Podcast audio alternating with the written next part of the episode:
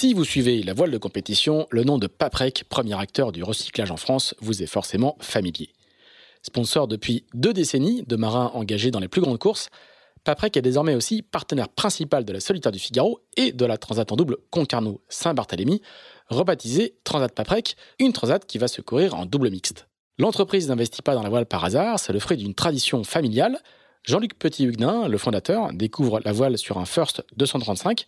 Sébastien, son fils aîné, directeur général du groupe, le convertit à la course, fêtant même ses 40 ans en participant à la solitaire du Figaro en 2018.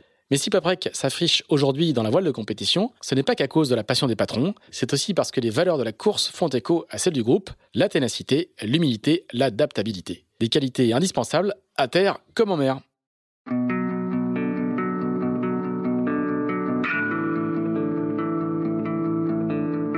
Bonjour, vous écoutez Into the Wind, le podcast des marins qui font des phrases.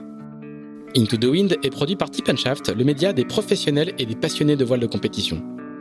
Tip Shaft, ce sont deux newsletters hebdomadaires en français et en anglais, des podcasts, des événements, des formations ainsi qu'un festival de films et un studio de production de contenu que vous pouvez retrouver sur tipandshaft.com. Je suis Pierre-Yves Lotrou et je vous souhaite la bienvenue dans ce nouvel épisode d'Into the Wind. Un dernier petit mot avant de commencer cet épisode pour vous rappeler que l'édition 2024 du Sailors Film Festival débute lundi 17 janvier à Lorient avant de partir en tournée dans 24 villes en France. Au programme, des films inédits et exclusifs et sur certaines dates, les marins sur scène. Infos et réservations sur sailorsfilmfestival.com.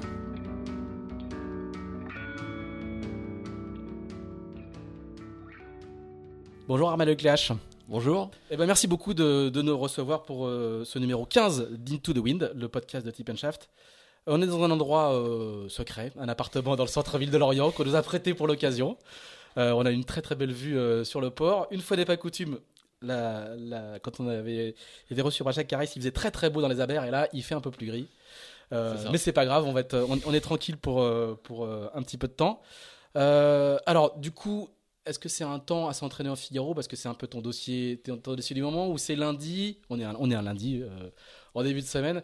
Est-ce que, est-ce que, est-ce que le, rythme des entraînements euh, euh, se calme un peu avec du temps comme ça ou est-ce que tu es, à fond Comment raconte-nous ce que c'est le quotidien de quelqu'un qui prépare une, une saison de Figaro au mois de en ce début mars à Lorient? Bah là en ce moment effectivement on est en pleine préparation pour la Transat AG2R qui va partir le 19 avril prochain de Concarneau donc avec Carwan Leroux, mon équipier. Euh, là, cette semaine, on est plus à terre parce qu'on a navigué la semaine dernière. On a eu un troisième stage euh, à Port-la-Forêt avec d'autres bateaux. Assez tonique, je pense, non? Ouais, c'est tonique. Ouais, ouais, on a eu un lundi euh, assez vanté. on a eu des grains jusqu'à 40, 45 nœuds quasiment en rafale. Voilà, c'était l'occasion de tester le bateau sous Genecker, voilà, de voir un peu ses limites et tout s'est bien passé. On n'a rien cassé, mais bon, ça montre que c'est bien humide. Donc on a, on a vu que pour la Transat, si les conditions étaient un peu similaires, euh, on allait prévoir euh, la sèche, le masque, le casque, enfin voilà, de quoi euh, anticiper ces conditions musclées. Mais sinon, le bateau est plutôt agréable.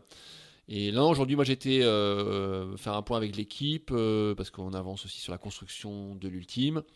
Euh, on est en plein dedans, on vient de mettre en place la coque centrale euh, vendredi euh, en place, donc de façon définitive. Et puis le, premier assemblage va commencer vraiment d'ici un mois et demi. Donc voilà, et puis on avait une séance photo aussi aujourd'hui à faire avec toute l'équipe, donc chacun été habillé euh, avec, les fringues officielles. Voilà, et la tenue officielle du sponsor. Et puis, euh, et puis voilà, faisait le point aussi avec Arwan. Enfin voilà, donc ça une semaine plutôt à terre où il y a pas mal de choses à, gérer. Il faut qu'on prévoit aussi. Euh, on travaille sur l'alimentation pour la transat, les événements à commander, les derniers événements à commander. Enfin voilà. Et puis on va reprendre la navigation la semaine prochaine c'est aussi l'occasion pour moi de faire voilà de souffler un peu je ne serai pas présent sur la solo maître coq qui va commencer en quelques jours parce que j'ai vraiment j'avais fait l'impasse pour être euh, à 100% euh, sur cette euh, Transat AG2R et puis, et puis être présent aussi pour l'ultime. On, commence aussi, on a commencé tout à l'heure à faire du simulateur avec le bureau d'études. Donc acheté un, simulateur pour ah, travailler. C'est en train de se répandre dans toutes les équipes. Hein. C'est ici de la coupe. c'est vraiment c'est un ordinateur en gros hein, avec un, écran et une manette qui vous permet de naviguer, d'accumuler des heures de navigation virtuelle sur ces bateaux qui se conduisent de manière un peu particulière. Quoi. En gros, je, résume, je résume ça comme ça. C'est ça, c'est un, un, gros jeu vidéo. On a un volant euh, de, de, voiture quasiment, euh, euh, comme un, voilà, ce qu'on aura sur notre bateau. Et puis, bah, on a pas mal de boutons. On peut jouer sur les différents appendices, notamment les réglages des écoutes. et donc travailler ben, sur voilà, le, le mode d'emploi de ce nouveau bateau, euh, de façon virtuelle, ce qui nous permet de gagner beaucoup de temps euh, d'ici la mise à l'eau qui est prévue dans, un peu moins d'un an. Euh, bah, pour voir un petit peu comment le bateau se comporte. on peut simuler des conditions de mer et des conditions de vent assez variées. Donc pour moi c'était la première séance. Donc voilà aujourd'hui c'était un peu découverte de. T'es monté à quelle vitesse? Ah j'ai fait une pointe à 50. Je suis content. Ah ouais. Mais bon, voilà, après, c'est pas forcément la, réalité exacte. J'allais dire, du coup, on peut en conclure que le futur Banque Populaire va, marcher à 52, quoi. Bah, on verra. En tout cas, euh, sur le papier, euh, comme ça, c'est toujours euh, assez intéressant, les chiffres des ce qu'on appelle les VPP. Bon, après, dans la réalité, c'est toujours un peu moindre.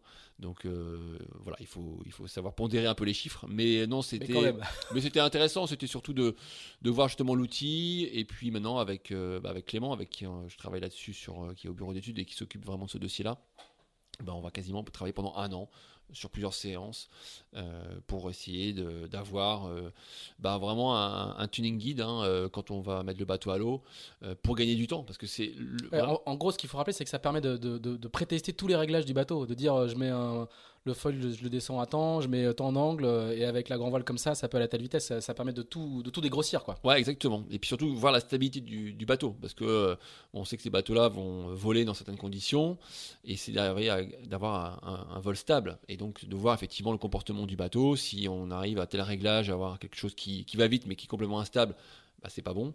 Euh, et inversement, si on arrive à avoir euh, quelque chose qui est très stable mais pas très rapide, on n'est pas non plus dans le vrai. Donc il faut trouver euh, le juste milieu et ça demande pas mal de temps, effectivement. Et puis à différents angles de vent, à différentes vitesses de vent et à différentes formes de mer. Donc il faut imaginer que bah, ça fait énormément de, choses à, exploiter, à, travailler. Et, donc on n'a pas, trop d'un an pour y arriver. Ce qui fait qu'en théorie, quand le bateau arrive à l'eau, vous branchez la clé USB sur laquelle il y a toutes les données du, du, simulateur et vous avez non mais je rigole je caricature un peu mais et vous avez une partie du, du bateau qui est, qui est pré-réglée quoi. En tout cas vous avez peut-être des butées de réglage euh, bah oui l'idée c'est ça c'est exactement c'est d'avoir euh, dès la mise à l'eau du bateau euh, d'avoir déjà des des éléments qui nous permettront d'avoir voilà des, variables en face de nous en tout cas des, chiffres et des données de réglage en fonction des conditions et de se dire bah voilà on est aujourd'hui il y a 18 nœuds de vent avec tel type de mer euh, et ben auprès, bah, il faut euh, déjà on va commencer à régler le bateau comme ça et on ne devrait être pas très loin de la vérité. Et puis après, il y aura bien sûr la réalité qui va aussi nous, nous amener à, sûrement à faire des modifications, à améliorer euh, les réglages. Mais on va pas passer déjà trois jours à trouver les réglages dans ces conditions-là. Déjà, tout de suite, on aura normalement des données qui seront assez proches de la réalité. Ça, c'est nouveau hein, sur le précédent, sur, sur le, le, le, 10 ou le 11, je suis perdu. Euh, le, le, 9, le, 9, le 9, pardon. le, 10, entre temps, c'est le bateau de Clarisse. Exactement, voilà, voilà, il faut, il faut bien sûr, ouais, pardon. Euh, vous n'aviez pas ça sur le 9, le simulateur Non, on n'avait pas de simulateur. Il y, y, a de la prédiction de, il y a de la VPP, euh, comme dans tous les bateaux, mais, mais il n'y avait pas de simulateur pour pouvoir euh, faire de la prévision dynamique, quoi. Non, tout à fait, on n'avait pas cet outil-là, donc en 2017, 2018, quand on a travaillé sur la, ce, ce projet-là. Euh, non, c'est vrai que c'est arrivé euh, déjà avec la coupe. Alors on avait on avait vu un petit peu ce qui se faisait, notamment euh, on avait été voir chez Artemis, euh, et puis après avec le, notre cabinet architecte VPLP, bon, ils nous avaient aussi montré un petit peu ce qu'ils faisaient. Ils en ont un chez eux, je crois. Ils en ont un chez eux. Gitana en a acquis un aussi. Donc voilà, effectivement, toutes les équipes, en tout cas en ultime, s'intéressent de très près à, à, cet outil parce que c'est vrai que c'est un gain de temps important. On sait que ces machines incroyables euh, sont toujours très compliqués à faire naviguer, en tout cas régulièrement à toutes les journées. Donc chaque, chaque jour de navigation est, est, importante et comptée. Et donc euh, tout ce qu'on peut faire en amont, euh, notamment avec le simulateur, bah, c'est du temps de gagner. Alors ça c'est pas le quotidien normal d'un figariste parce que cette, cette saison tu vas être figariste. Comment tu gères justement un petit peu la, la, dualité de ces projets le, figariste qui lui, alors il n'y a pas de simulateur, hein, on va sur l'eau, sur l'eau, sur l'eau, sur l'eau, c'est des heures et des heures sur le métier et euh, cet autre cet, autre métier et cet autre projet qui, est dans un tempo différent, qui est un peu plus loin, qui est beaucoup plus gros, etc., etc. Comment tu gères? Il y en a un qui te permet de respirer par rapport à l'autre, qui est assez. Euh, on sait que le Figaro c'est un peu asséchant quand même, et donc euh, quel, rôle jouent les, deux projets? Ils s'équilibrent un petit peu, ils te permettent de respirer? Oui, c'est équilibre parce que le Figaro me permet de naviguer et c'est quand même ça l'essentiel, euh, de rester, euh, on va dire, affûté euh, sportivement, voilà, en termes de stratégie, en termes de, feeling, de, voilà, de garder vraiment l'esprit de compétition et rien de tel que d'être sur l'eau sur le terrain de jeu. Donc là, les, stages d'entraînement à Port-la-Forêt, la confrontation avec d'autres d'autres teams, d'autres enfin d'autres duos parce qu'on prépare la transat, puis après ce sera du solo et puis les courses auxquelles je vais participer cette année, c'est la Transat et la solitaire. Voilà, c'est ce qui se fait de mieux euh, sur le circuit Figaro. Donc pour moi, c'était important d'être euh, d'être cette année sur euh, ces épreuves-là. donc c'est le le coup de fraîcheur sur l'eau, c'est voilà, c'est prendre les embruns dans la figure, c'est d'aller naviguer comme on a fait là dans 35-40 nœuds en février-mars, parce que depuis qu'on a navigué, on a eu très peu de journées avec peu de vent. Euh, elles, sont, elles sont rares. Et, euh, mais voilà, c'est bien parce que ça fait du bien d'aller sur l'eau, ça fait du bien de naviguer. Euh, en plus, voilà, avec Arwan, ça se passe très bien. on, on avait peu navigué ensemble. Donc voilà, on apprend aussi à, à, se connaître et à préparer cet objectif commun. Et puis effectivement, à côté de ça, bah, je sais que toute l'équipe euh, en tout cas la, majeure partie de l'équipe est concentrée sur la construction de l'ultime et euh, j'en fais beaucoup confiance là-dessus. C'est vrai que c'est euh, pour moi important de, bah, de passer régulièrement, même s'ils aimeraient que je passe plus souvent par moment, mais c'est vrai qu'il bah, faut aussi trouver le, temps pour y, pour y aller à Lorient entre les, entre les différents stages. Mais c'est vraiment formidable parce que bah, quand j'arrive, voilà, on voit à chaque fois l'avancement du projet, le bateau qui se construit, là le travail sur le simulateur, enfin voilà, chaque chose avance. On a aussi une maquette du cockpit euh, euh, en, à l'échelle 1 qu'on a faite euh, depuis quelques mois, sur laquelle on, continue à peaufiner des détails. Donc il y a toujours des choses à, voir quand je viens à Lorient. Et, donc voilà, donc les, semaines sont souvent bien remplies. On s'ennuie pas. Et, ça c'est super. Et puis voilà. Et à côté de ça bah, il faut se préparer là parce que c'est la première échéance qui arrive c'est la transat. Et commencer à se mettre dans la dans la course avec bah, toujours voilà. On revient un petit peu à chaque fois. C'est une préparation d'une grande, d'une grande course, une transatlantique, un tour du monde. Bon, voilà, il y a quand même euh, un minimum de préparation à faire, euh, que ce soit sur euh, la météo, l'avitaillement, sur les, le matériel à amener à bord, les voiles à, commander, à faire marquer, enfin, penser à tous les détails, et même que ce soit en Figaro, en IMOCA ou en Ultime, il y a quand même beaucoup de points communs. Et, euh, un mot sur ton équipier, Erwan Leroux, qui est pas du tout figariste, euh, qui, a fait, euh, qui a fait beaucoup de multi 50, qui est connu pour avoir fait beaucoup, beaucoup de multi 50, qui, qui est un marin avec une gigantesque expérience, hein, il a fait beaucoup, beaucoup de choses, mais il n'est pas, pas figariste. Comment tu choisis quelqu'un qui est pas figariste pour aller faire du Figaro Ton objectif est assez simple, c'est la victoire. Hein, et donc tu lui as dit que tu cherchais quelqu'un qui pourrait t'aider à gagner. Et en quoi quelqu'un qui a jamais fait de Figaro peut t'aider à gagner? Justement parce qu'il n'a pas fait de Figaro? Alors, il a pas fait beaucoup de Figaro, il en a fait un, petit peu. Il a fait une Transat. Euh, il a fait beaucoup de M34, il a fait plein de choses. Hein. Et voilà. Et ça, c'est pour moi, c'était important. Il a fait beaucoup de. il a gagné Tour de France à la voile euh, deux fois, je crois, avec Dunkerque. Il a fait beaucoup de M34. Euh, donc tout ce qui est réglage fin, stratégie, enfin voilà il était navigateur. Et navigateur, euh, voilà, c'est quelque chose qu'il maîtrise très bien. Et puis moi, je cherchais surtout à avoir un profil d'un quelqu'un qui avait l'expérience euh, de la haute vitesse. Euh, on va partir sur une transatlantique avec un nouveau bateau, un Figaro 3 qui a été mis à l'eau l'année dernière. On a vu que le bateau avait du potentiel aux allures portantes et, et au avec de l'air, avec un Jenneker, avec un spi asymétrique. et on a vu que dans ces conditions-là, à la barre, on pouvait vite faire la différence en vitesse. Donc pour moi c'est important d'avoir quelqu'un comme Erwan qui puisse euh, euh, bah, justement, euh, je sais que quand, on va se relayer à la barre, je suis pas inquiet sur le fait qu'il va être performant sur la, vitesse, sur voilà le fait que le bateau aille très vite et sans, sans être sans être dans le rouge ou sans se faire peur. Et, et donc voilà, c'était c'était à la fois dans, dans cette mission-là pour moi d'avoir de, ce profil-là. Et puis bon, on se connaît un petit peu, on, a peu navigué ensemble, on a dû faire un petit peu de, de trimaran sur la Trinitaine il y a quelques années avec Marc Guimau. Euh, on a dû faire une route euh, la route des phares, je crois, ensemble. Et puis, euh, on a dû faire aussi un, tout petit peu de Figaro en, équipage. Mais sinon, on s'est souvent côtoyé sur des, différentes grandes courses. Et moi, c'est quelqu'un que j'apprécie bien.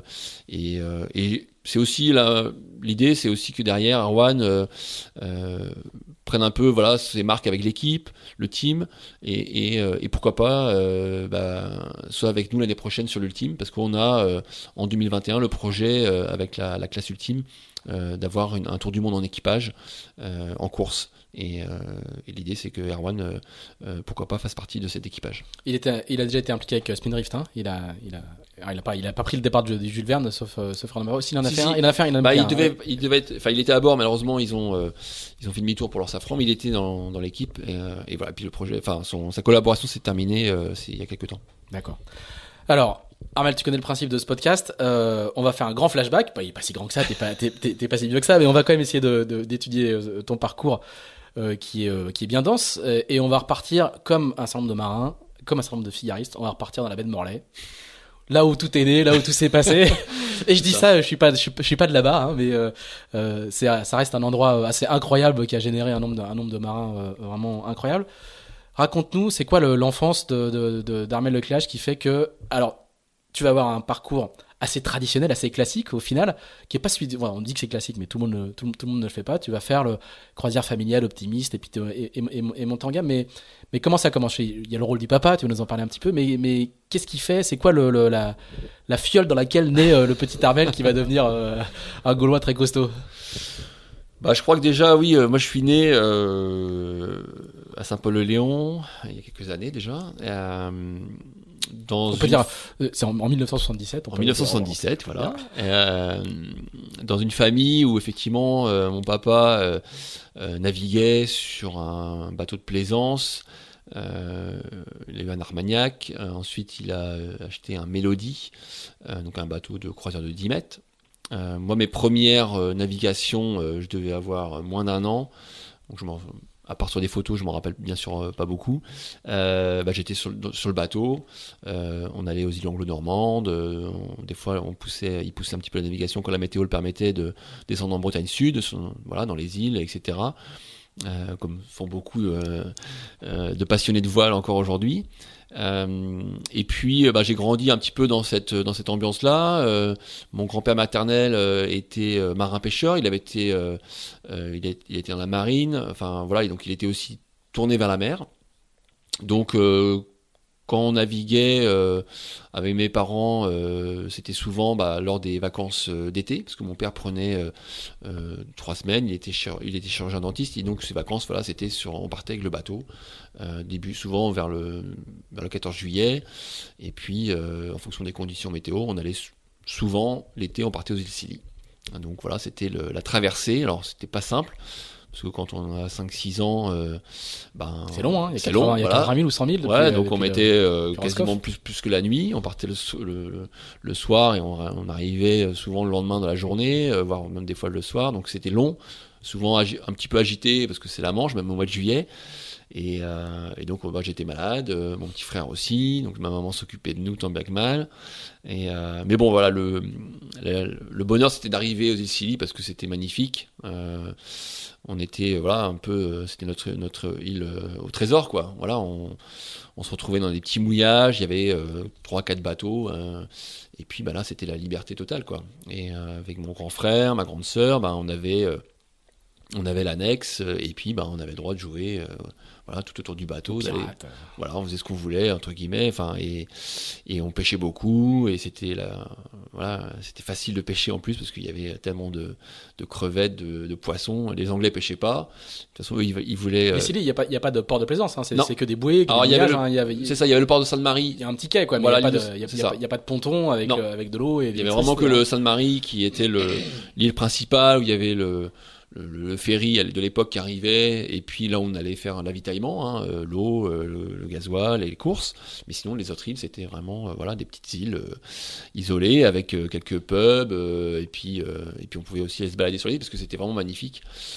Donc voilà c'était les, étés en, croisière familiale. Donc je pense que ces, ces croisières là elles m'ont donné un petit peu le, le, sûrement le virus de la mer mais ton père régate pas. Hein. Mais mon père, alors il faisait quelques régates locales. Il faisait le Tresco Trophée, qui était quand même. Ça c'est obligatoire. c'est obligatoire. Voilà, c'est la régate euh, phare de la baie de Morlaix tous, tous les ans. Garnezet, voilà. et puis euh, c'est ça. Qui part euh, toujours au moment du du jeudi de l'Ascension, enfin du pont de l'Ascension et et donc voilà, ça part le mercredi. C'est c'est la seule. Enfin, c'était encore peut-être je me trompe, mais la seule course croisière, on va dire, pour les amateurs où il y avait une course de nuit. Une course de nuit. Et donc ça c'était vraiment le, top. Et, donc ça partait le mercredi, de, le mercredi soir de Morlaix, ils traversaient, ils arrivaient le matin ou le lendemain dans la journée à Guernesey, ils restaient deux jours, et puis ils rentraient le samedi à perros Deux jours on boit que de la tisane, voilà, on, mange des, ça, on est des graines de chia et de la salade. et puis on rentrait, et le dimanche c'était retour à, à Morlaix. Donc ça a été, euh, voilà, moi j'ai suivi euh, au départ bah, ces courses, cette course-là euh, en tant que fils de papa qui faisait cette régate-là. Donc on allait, on allait voir les bateaux sortir de des écluses de Morlaix. C'est toujours le spectacle, l'animation. Il y avait Yvon Quillet qui faisait l'animation. Et puis après c'était l'arrivée des bateaux le dimanche soir, fin d'après-midi. Donc voilà, c'était super sympa. Il y avait la remise des prix. C'était une belle fête. Euh, mais c'est vrai que surtout c'était euh, c'était pas forcément un régatier, c'était pas un régatier pur, c'était euh, plus le plaisir de naviguer et, d'être en mer et, de partager ça sûrement avec ses enfants. Et puis à côté de ça, ben, quand on n'était pas, mes parents travaillaient, ben, on allait chez mes grands-parents et quand on était chez mes grands-parents maternels, on allait donc chez à Loquenolé, donc sur la rivière de Morlaix, où eux ils avaient une maison qui était sur le bord de la rivière et donc bah, là, on passait euh, nos journées à pêcher la crevette sur la cale, euh, à, apprendre à, essayer d'apprendre à godiller, euh, tant bien que mal, avec une grosse prame en bois, un, un avion énorme. C'était hyper dur, avec du courant partout. Mais c'était super. Et, et puis, et moi, mon grand frère, qui était plus, qui est plus âgé, hein, qui a 7 ans plus que moi, Gaël, lui, il avait déjà commencé à naviguer en optimiste. et puis après, il a eu un, un motte Europe. Euh, et lui, il avait droit de naviguer. Euh, pour, les, pour, les, plus, pour les plus jeunes de nos, auditeurs, le mode Europe, ça n'a rien à voir avec le mode d'aujourd'hui. Hein. Non, non. Ah, C'était un dériveur en bois avec un mât en bois. c'est ça, euh, voilà. Qui était, qui était, un très beau, qui était déjà un peu plus sportif, beaucoup plus sportif que l'optimiste. Ouais, bien sûr, c'était voilà. Qui était un, dériveur olympique pour les femmes pendant très longtemps. Tout à fait, tout à fait. C'était un peu l'équivalent du laser, mais un peu voilà. non, mais il faut se rendre compte que les gens d'aujourd'hui, quand tu leur dis motte, c'est pas ça qu'ils pensent aujourd'hui. C'est plutôt un bateau qui vole. Et donc lui, il avait le droit bah, de, de, naviguer à vue de, de mes grands-parents. Donc il avait il avait son terrain de jeu. Et donc nous, on le regardait, euh, avec mon petit frère, on le regardait naviguer. On était un petit peu, bon, peut-être pas jaloux, mais en tout cas, voilà, on le voyait naviguer. Donc tout ça, je pense que ça a donné, c'est un peu mûri aussi dans la tête. Euh, ce côté, voilà, cette, euh, cette ambiance bord de mer, toujours, voilà, on avait toujours les bottes, ou, enfin, on était souvent soit sur l'eau, soit, soit, au bord. soit au bord de la mer.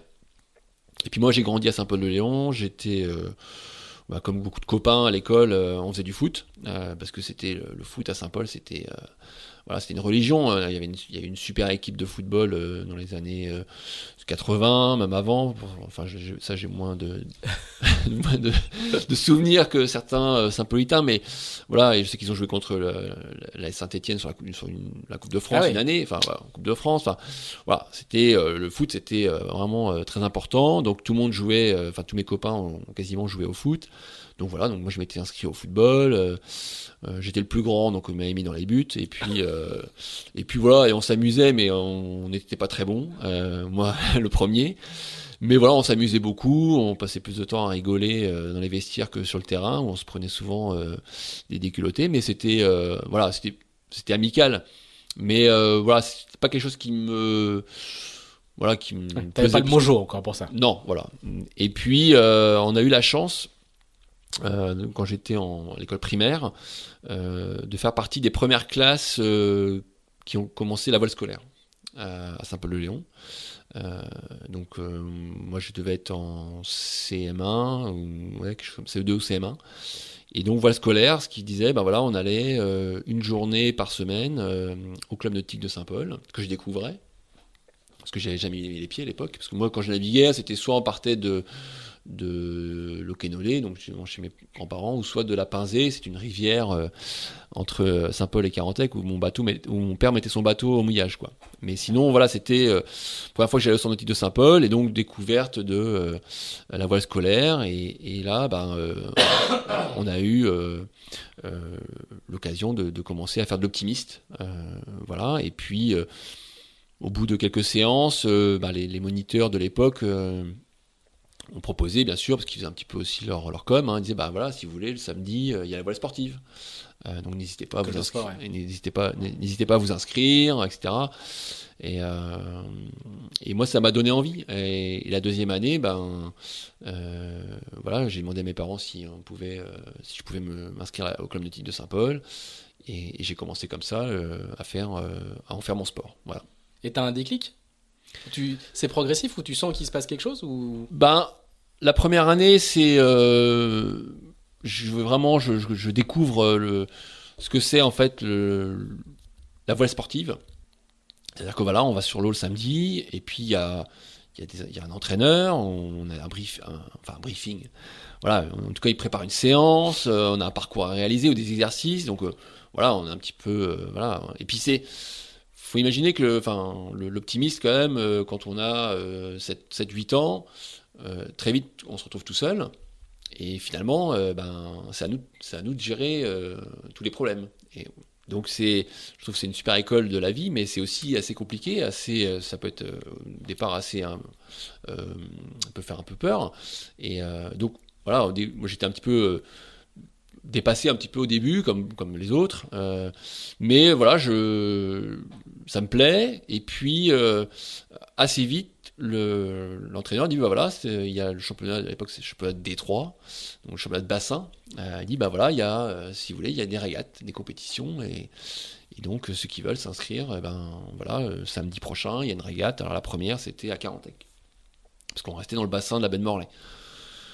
Bon, bah, du coup, je demande à mes parents, ils disent, bah oui, euh, on t'inscrit, euh, c'est parti, quoi. Et donc, euh, je me retrouve à Carantec, et là, il y a, bah là, on se retrouve, il y avait ceux de Saint-Paul, on était, je sais pas, peut-être une dizaine, peut-être peut moins, mais là, on arrive à Carantec, et là, il y avait 50, 60 gamins. Et de Lokirec, de Térénès, de Roscoff, de Carantec, enfin bref, de tous les ports du club nautique de la baie de Morlaix. Et puis c'est l'effervescence, et puis, euh, puis on, et puis voilà, puis on en voit certains qui arrivent, euh, qui ont des beaux bateaux, et, puis on part sur l'eau, et puis il y a un parcours, il y a des départs. donc on suit un peu ce qui. À l'époque on faisait des triangles. Alors c'était même pas triangle olympique, on faisait juste un, triangle de tour. Euh, donc moi je, suis un peu le truc, le mouvement, je dois finir voilà deuxième moitié de flotte. et puis le soir il y a la remise des prix et avec le goûter, tout ça, donc c'est sympa. Et puis là, il y a la remise des prix, puis là, ils appellent les premiers, et puis on voit les premiers qui montent, et puis qui ont la coupe. Et puis, et puis moi, je regarde ça, et je dis, ah, ah ouais, quand même, ça donne envie. Donc moi, ça a été un peu euh, un déclic. Tu te, souviens de ça, de cette scène ouais, ouais, ah ouais, je me souviens, je me... Ouais, ça m'a. Bah, on voit qu'ils sont. Il y a de la fierté de, de, voir. Euh, voilà, je sais pas, celui qui avait gagné, il avait peut-être 10 euh, ans, 11 ans. Et puis le voir monter comme ça. Et puis. Enfin, moi, moi j'aimais, j'étais pas forcément un compétiteur dans l'âme, mais j'aimais bien euh, jouer euh, et, j'étais, j'étais pas, enfin entre guillemets, j'aimais pas perdre. Et on faisait souvent des jeux de société en famille. Euh, et voilà, et donc j'avais, on, est, on était, enfin on est quatre enfants, donc voilà, quand il faut faire sa place un peu, ben, en même temps on a envie aussi de gagner euh, jeu de société, on n'a pas toujours envie de se prendre être le dernier quoi. Donc c'est vrai que ça donnait envie de, ben ouais, pourquoi pas un jour de faire comme lui quoi, enfin, faire comme eux. Et donc, euh, voilà, donc la saison se poursuit, et puis, euh, on, voilà, on, s'entraîne enfin, on continue les entraînements. Et puis, ben, l'année, la, saison suivante, je, reste, je suis de nouveau, enfin, je reste dans la catégorie Benjamin. Et, euh, et, donc, première régate à Térénèse. Donc là, j'avais progressé. Et j'arrive, et, je gagne. Et je gagne en Benjamin et aussi minime, enfin, toute, toute classe. Donc là, j'ai deux coupes. Et puis, euh, là, j'étais content. Mais euh, surtout, voilà, euh, je, je sens que voilà, il y a quelque chose qui, qui, qui, qui vient de se passer. J'ai réussi quelque chose dans un sport qui, que je venais de, commencer un an, un an et demi avant. Et il y a un vrai, voilà, il y a une vraie passion qui, qui, je pense, qui naît, alors que je me rends pas compte parce que j'ai, je dois avoir 9 ans à ce, ce moment-là, mais quelque chose qui, qui, se met en place. Et puis moi très vite, euh, l'entraîneur me dit, bah, de toute façon, euh, euh, voilà, tu n'as plus de niveau pour le D3, tu vas passer en, D2. Donc régate suivante, je vais en, Division 2. Et puis, pareil, ça se passe très bien, je, je crois que je ne gagne pas, mais je dois faire deuxième, Benjamin. Et, et, en plus, j'avais déjà un gabarit assez grand pour mon âge. Donc il dit, bah écoute, on va te passer en division 1, Benjamin. Donc là, c'était plus la même problématique pour mes parents parce que ça veut dire euh, ben, le dimanche, je pas aller à Carantec ou à, ou Roscoff, il va falloir aller à Loctudie, il va falloir aller à Brest, il va falloir aller. Enfin, c'était tout dans le département, quoi. Mais bon, mes parents, j'ai eu cette chance, c'est que mes parents euh, euh, m'ont suivi. Et donc, me voilà parti pour faire la, division Donc ça, c'est pour, pour ceux qui s'imaginent pas forcément ça, c'est les voitures que vous voyez le dimanche soir euh, sur la voie express en Bretagne, avec des optis, les gros tubes en PVC dans lesquels il y a les gréements, et euh, les gamins qui dorment à l'arrière et les parents qui conduisent devant. C'est ça la vie de, de, de, parents de futurs champions. Hein. Ah bah ouais, ouais je pense qu'il faut avoir, euh, enfin, c'était une vraie chance hein, d'avoir ces parents qui qui ont du temps pour ça aussi, parce que c'est ça veut dire que le dimanche, parce que nous on est on est un petit club, c'est un peu le Lyon, enfin même toute la baie de Morlaix, c'était des petits clubs, euh, comparé à Brest, qui était, voilà, c'était le, euh, la grosse, la grosse Real Madrid. Ah bah ouais, c'est le Real Madrid. Ils arrivaient à la grosse remorque, l'entraîneur, le fourgon. Euh, nous, il fallait que nos parents s'organisent entre eux pour la logistique du week-end, que quelqu'un ait une voiture pour tracter la remorque. Enfin voilà, et puis on n'avait pas les mêmes moyens, donc voilà, c'était, c'était pas, voilà. mais c'était ouais, c'était super. Et, euh, et, donc, première régate de, Division 1, effectivement, euh, je, alors je sais plus où c'était, euh, je crois que c'était à, à Crozon. bah, on arrive et là, bah, là c'est. Là, on a l'élite de la de l'optimiste en, Finistère. Mais il faut, savoir qu'à l'époque, le Finistère, c'est l'une des meilleures le must, C'était le, must en, en, en, dériveur, en tout cas en optimiste, voire presque 420. Et donc, ben voilà, et, et à, cette époque-là, moi, je, je, côtoie sur le parking les stars de l'époque, c'était les Gilles Damae, les Morgan Rioux, euh, euh, les Liane Eliès, euh, que je connaissais pas. Mais euh, moi, j'arrivais de Saint-Paul-le-Léon. Et, puis à l'époque, bon, à 2, 3 ans, 3, 4 ans d'écart, bon, c'était beaucoup. On jouait pas dans la même catégorie. À cet âge-là, c'est beaucoup, ouais. Voilà. Donc c'était c'était c'était le début finalement pour moi de du haut niveau. Voilà. Et donc j'ai commencé comme ça la, la, vraie compétition euh, et on a eu euh, une chance parce que effectivement le Finistère était euh, il y avait beaucoup de clubs qui faisaient du, du, dériveur, de l'optimiste. Il y avait vraiment beaucoup, beaucoup de. Ça, poussait beaucoup derrière. et on a eu la chance d'avoir un, partenaire. À l'époque, c'était le Rail Super. qui a sponsorisé cette équipe du Finistère pour pouvoir les aider à aller faire des régates nationales, internationales. Et moi, je me suis assez vite retrouvé dans cette équipe du Finistère, en Benjamin.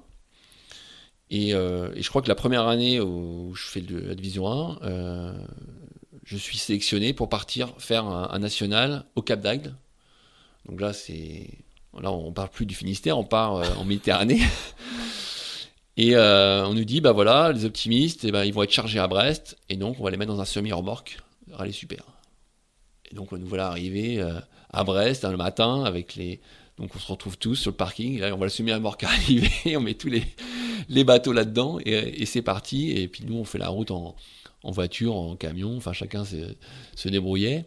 Et nous voilà, retrouver, nous voilà arriver à Cap d'Agde, euh, l'armada finistérienne qui arrive. Euh, alors là, sur le parking, ça faisait un peu ça impressionnait les autres, euh, bien sûr, euh, parce que bah, là, on s'est retrouvé avec bah, tous les meilleurs de France. Hein, et là, pour le coup, il y avait les Méditerranéens, il y avait tous ceux de la façade atlantique, les, les gens du Nord, et, puis, lacs, des Alpes, et puis tous ceux des Alpes, des, lacs qui étaient très très bons. Qui étaient très très bons. Voilà.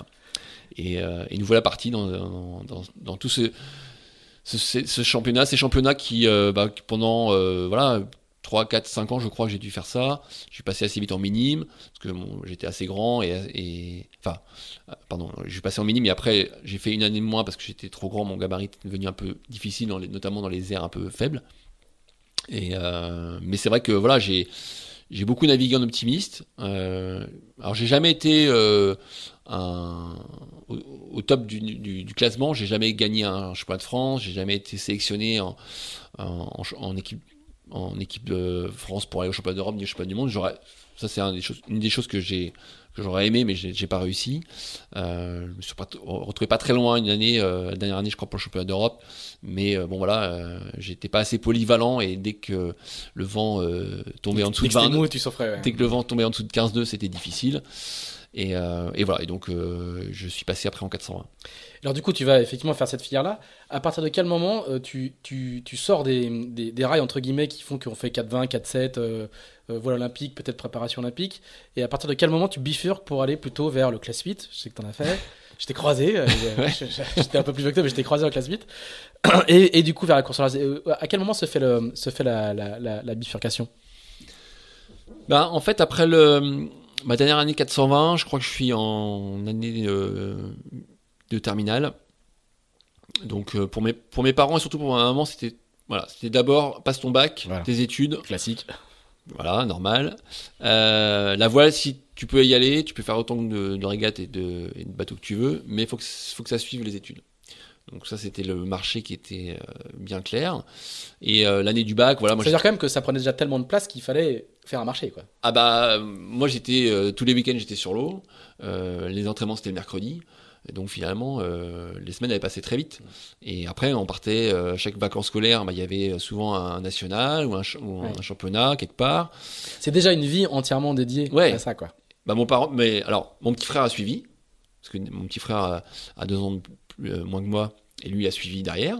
Il a encrié. Et donc mon père a vendu son bateau. Et puis en fait mon père au lieu de faire de la croisière euh, l'été, Il, Eh a bah- fait la, il a fait la logistique. il prenait sa voiture. Et puis c'est parti. Et nos, nos vacances c'était plus sur le bateau familial. C'était euh, dans les campings Ouais. euh, pour accompagner moi et mon petit frère sur les, les nationaux et, et les régates d'optimiste ouais non mais c'était et puis bon, mais je crois qu'ils ont aimé ça aussi parce que finalement on, on a rencontré beaucoup de gens. Déjà en bas de Morlaix il y avait euh, une effervescence parce qu'on était obligé d'être solidaires entre nous parce qu'on comme je disais on était des petits clubs donc il y avait beaucoup de euh, de soutien et puis aussi de de- d'organisation, de, logistique pour que voilà on y arrive tous. Et après on se retrouvait finalement sur des lieux euh, qu'on connaissait pas. On avait été à- on a fait des nationaux euh, dans le nord de la France, on est allé dans les, dans les lacs, dans les Alpes, euh, En fait, à voyagé, quoi. Biscarrosse, Vous avez voyagé, on a voyagé. monde. Exactement. Donc eux, bah, finalement, ils, je pense qu'ils discutaient. Mon père, il avait, un- il avait acheté un petit Zodiac pour nous suivre un peu sur l'eau aussi. Et puis, bah, le soir, c'était euh, voilà, c'était barbecue, euh, apéro euh, pour les grands. Et puis, bah, nous, on était, euh, on, on discutait de notre régate. Et puis, et puis, le lendemain, on partait sur l'eau, quoi. Et ton père va s'impliquer après dans, le, dans, la, dans la vie des clubs, la vie fédérale, parce qu'on le croise encore aujourd'hui. on le croise, on le croise à terre avec son blouson, son blouson de la Fédération française de voile. Il a, il a été, Ouais, bah, il je a crois été arbitre ou il est encore comité de course. Bah, je crois qu'il est venu finalement à la compétition euh, du fait que moi et enfin mon petit frère, on, s'y soit mis quoi. Et, euh, et c'est vrai que quand il est pas, quand il est parti en retraite, euh, il y a déjà 15 ans, et ben il, ouais, il s'est, mis à, il s'est lancé dans dans l'accompagnement des clubs au départ, parce qu'il a été dans la vie de club de Saint-Paul-Léon, il a été président pendant pas mal d'années, et puis il, a- et puis il s'est formé pour être comité de course. Et ça, ça lui a plu. Euh, il a même été président du comité de course du Tresco. Ah, Retour là, aux sources. alors Là, c'était c'est l'achèvement utile, ultime là. Et puis après, bah, il, a, il, a, il a aussi gravi les échelons. Il a fait euh, président du comité de course sur euh, quelques solitaires du Figaro, Ouais. auquel je n'ai pas participé parce que il y a que- faut, voilà, faut faire attention de Pas de conflit d'intérêt. et pas de conflit d'intérêt. Donc à chaque fois, il me demandait bon, tu fais la solitaire cette année Euh, alors, Je dis non, non, c'est bon. Ah, bon, ok, c'est bon, parfait. Je peux faire candidature. Et puis euh, voilà, il a fait quelques belles belles courses aussi. Et puis bon, depuis, il a un petit peu voilà, euh, on va dire réduit la voilure parce que l'âge faisant, mais euh, mais il a encore quelques belles courses. Et euh, On le, croise, on le croise souvent sur les. Sur les Et puis- et Jean-Gabriel Leclerc, c'est et puis il nous, il, il nous suit très près, il me suit très près, ouais, bien sûr. Alors du coup, euh, donc je, je reviens à ma question initiale. Pardon, c'était à quel moment se fait le, se fait la, la bifurcation vers le du coup vers le l'habitable comme on dit euh, à la Fédération française de voile et et, et, plus? Ben, dernière année 420, donc je me ret- j'étais en, Ah, j'étais, étais- à- fasses des études. je passe, passe mon bac et euh, et puis entre temps on va dire moi j'avais euh, deux, marins euh, de la baie de Morlaix que- qui sont connus comme euh, bah, Jérémy Bayou et Nicolas Troussel. Alors Jérémy lui il était en optimiste avec moi il avait un an de plus et après lui il a fait justement du motor Europe moi je suis parti en 420 euh, et Nicolas, lui, euh, il était, euh, il faisait partie en fait aussi des des amis euh, qu'on qu'on croisait aux îles Scilly en l'été parce qu'il il faisait la même chose que nous avec ses parents euh, et, euh, et donc on s'est retrouvés plusieurs fois euh, au mouillage à, manger ensemble le, soir sur, le, sur un des deux bateaux ou aller à la pêche ensemble enfin et, finalement ce qui est drôle c'est que voilà quelques années après on se retrouve euh, en de Morlaix à commencer à naviguer. Alors Nicolas il faisait du corsaire Jérémy, son papa, il avait un quarter. Euh, et moi, j'étais en dernière 420. Et pour moi, l'étape suivante, si je voulais continuer en dériveur, c'était partir en olympisme. C'était en 470. Mais j'avais, euh, voilà, 420, voilà, j'ai pareil, j'avais pas été, euh, pas forcément été euh, au top du top. J'avais fait des bons résultats, mais jamais, euh, voilà, gagné de, grands championnats. Euh, et je sentais que la barre à, à franchir pour aller dans l'olympisme était compliquée. Ça voulait dire vraiment s'investir euh, énormément pour aller chercher euh, que certains faisaient à, ce moment-là à Brest, notamment euh, d'aller chercher la- une sélection aux Jeux Olympiques. Euh, moi, j'ai côtoyé euh, à ce moment-là les Jean-François Cuson et Bon Appétit, euh, Gilda Philippe et Tanguy Cariou, et, et bien d'autres qui, bah, qui espéraient. certains y, re- y ont réussi et d'autres, malheureusement, non. Surtout, c'était deux équipages de 4-7 qui étaient champions du monde chacun à leur tour. et Exactement. il y a- avait qu'une place au jeu. Quoi. Et il y avait qu'une place au jeu. Et ayant vécu ça un petit peu euh, euh, de l'extérieur, j'ai senti que euh, c'était pas pour moi. Je me sentais pas partir là-dedans avec euh, finalement beaucoup de d'inconnus et peut-être voilà pas, forcément l'envie d'aller prendre autant de sacrifices pour peut-être arriver à, aller aux Jeux Olympiques. Et à côté de ça, bah, j'avais commencé à naviguer avec Nicolas et Jérémy, euh, eh ben, un petit peu sur le Corsair, un petit peu sur le Quarter. Et, euh, et puis mon grand frère, lui, euh, euh, qui n'avait pas forcément fait beaucoup de compétitions en dériveur, naviguait beaucoup en habitable. Il avait beaucoup navigué avec notamment Bruno Jourdain, aussi un, un excellent régatier de la baie de Morlaix. Benjamin, qui, a été le parrain, entre guillemets, euh, de, de beaucoup de régatiers, la Ouais, Bémorlaise, de beaucoup voilà, de jeunes. hein. Il, a, il a il, a, beaucoup- il, a, il a beaucoup mis, mis- il a mis le pied à l'étrier de beaucoup de jeunes marins. Ouais, il a beaucoup formé. euh, Bah, moi, j'ai fait des stages euh, en optimiste euh, avec Bruno, euh, et c'était. Enfin, quand on l'avait en stage, ça rigolait pas. hein. Mm, Ça, on, se- on se prenait des engueulades, et puis on enchaînait les empannages, les virements de bord, et tant que c'était pas parfait, bah, on y retournait. Et c'est vrai que c'était c'était assez costaud. hein. Euh, moi, je me j'ai souvenir d'une fois, on, on avait fait un stage à, à donc euh, Bruno était là, et euh, il s'occupait de notre groupe. Et donc on faisait journée sur l'eau. donc il y avait du vent, tout ça. Donc on enchaînait les empannages, les virements. Enfin on rentre, on est bien, bien fatigué. Il dit bon bah, allez, hop, maintenant on va aller faire un peu de vélo. bon bah alors on avait nos vélos et et donc Bruno il avait bon il avait déjà eu son accident donc il avait Oui, il, ceux qui connaissent pas, il, a, il, Ouais, il, a, il lui manque un bras. Enfin, il a, un bras, il a un bras mort. il a un bras qui est accidenté et du coup euh, on part en vélo et puis on, on se dit bon de toute façon euh, Il va pas tenir. quand ça sèche là tu te dis bon bah lui il va pas réussir à faire du vélo quoi et puis on part. Et puis comme des comme, comme des jeunes euh, branleurs bah il y a une côte alors là c'est la course. Et puis évidemment euh, très vite on est cramé. Et puis là on voit euh, un mec qui arrive à vélo et puis qui nous fout une, une branlée dans la côte. C'était Bruno. Tranquille quoi. Voilà. Sans s'essouffler. Donc on se dit bon ok. Et voilà. Et c'était c'était Bruno. Et moi après j'ai j'ai- navigué avec Jérémy sur le quarter avec Bruno qui barrait. Moi j'étais je, je faisais l'embraque Eh ben voilà c'était euh, ça rigolait après la, navigation le soir euh, mais quand on était en course ça rigolait pas. Mais c'était enfin c'était une bonne école quoi parce que parce que c'était parce que c'était l'envie de, de gagner. Voilà c'était ça le, le- je pense la culture de qu'on a eu avec Jérémy et, Nico euh, avec Bruno et d'autres c'était l'envie d'aller chercher la perf quoi. Voilà Et alors, du coup, euh, il s'enchaîne quelques, quelques j'imagine, quelques courses sur ces, sur, sur ces bateaux-là. Et puis à l'époque, ça existe toujours aujourd'hui, hein, ça a changé de nom, il y a des formules promotionnelles en Figaro. Comment toi tu te dis, ça c'est pour moi, je vais aller tenter ma chance Il y a un- une course qui a, qui, a, qui a formé beaucoup de, de- de marins, qui a donné sa chance à beaucoup de marins, qui est la Solo le Télégramme à Oui. l'époque. Comment tu te dis, bah tiens, ça va être mon projet, je vais. euh, donc on est en. Si mes, si mes infos sont bonnes, on est en 97. Ouais. Euh, donc t'as 20 ans. Oui. Euh, qu'est-ce qui, qui- qui- c'est quoi le, la démarche qui te dit, bah tiens, je vais tenter ma chance Parce qu'on sait que derrière la solo le télégramme, il y a la participation à la solitaire, etc. etc. On, est, on est dans un. bah en fait si C'est quoi la barrière mentale qui est tombée qui te dit, tiens, je vais y aller? Bah déjà, en 80... Alors, il y a deux choses. En 94, il y a... Enfin, 94, il y a un, sk- un- un jeune skipper qui devient euh, skipper crédit agricole, qui s'appelle Franck Camas. Euh, et qui, euh, voilà, qui, qui, qui fait une très belle saison Figaro. Et, euh, et l'hiver suivant, de nouveau la sélection crédit agricole. Et là, c'est mon grand frère Gaël qui gagne. Et donc, euh, il, me, il me propose euh, de venir naviguer avec lui, parce qu'à l'époque, le, le- les, Figaro faisaient beaucoup de régates d'équipage aussi. Il dit, bon, on va aller faire le Speed West Il France, y a un le national équipage qui est très couru. le national, l'Obélix Trophy, euh, la Transmanche, enfin bref, voilà. Et donc me voilà embarqué sur le Figaro. Et puis mon frère fait la solitaire. Moi, la solitaire, je la connaissais peu.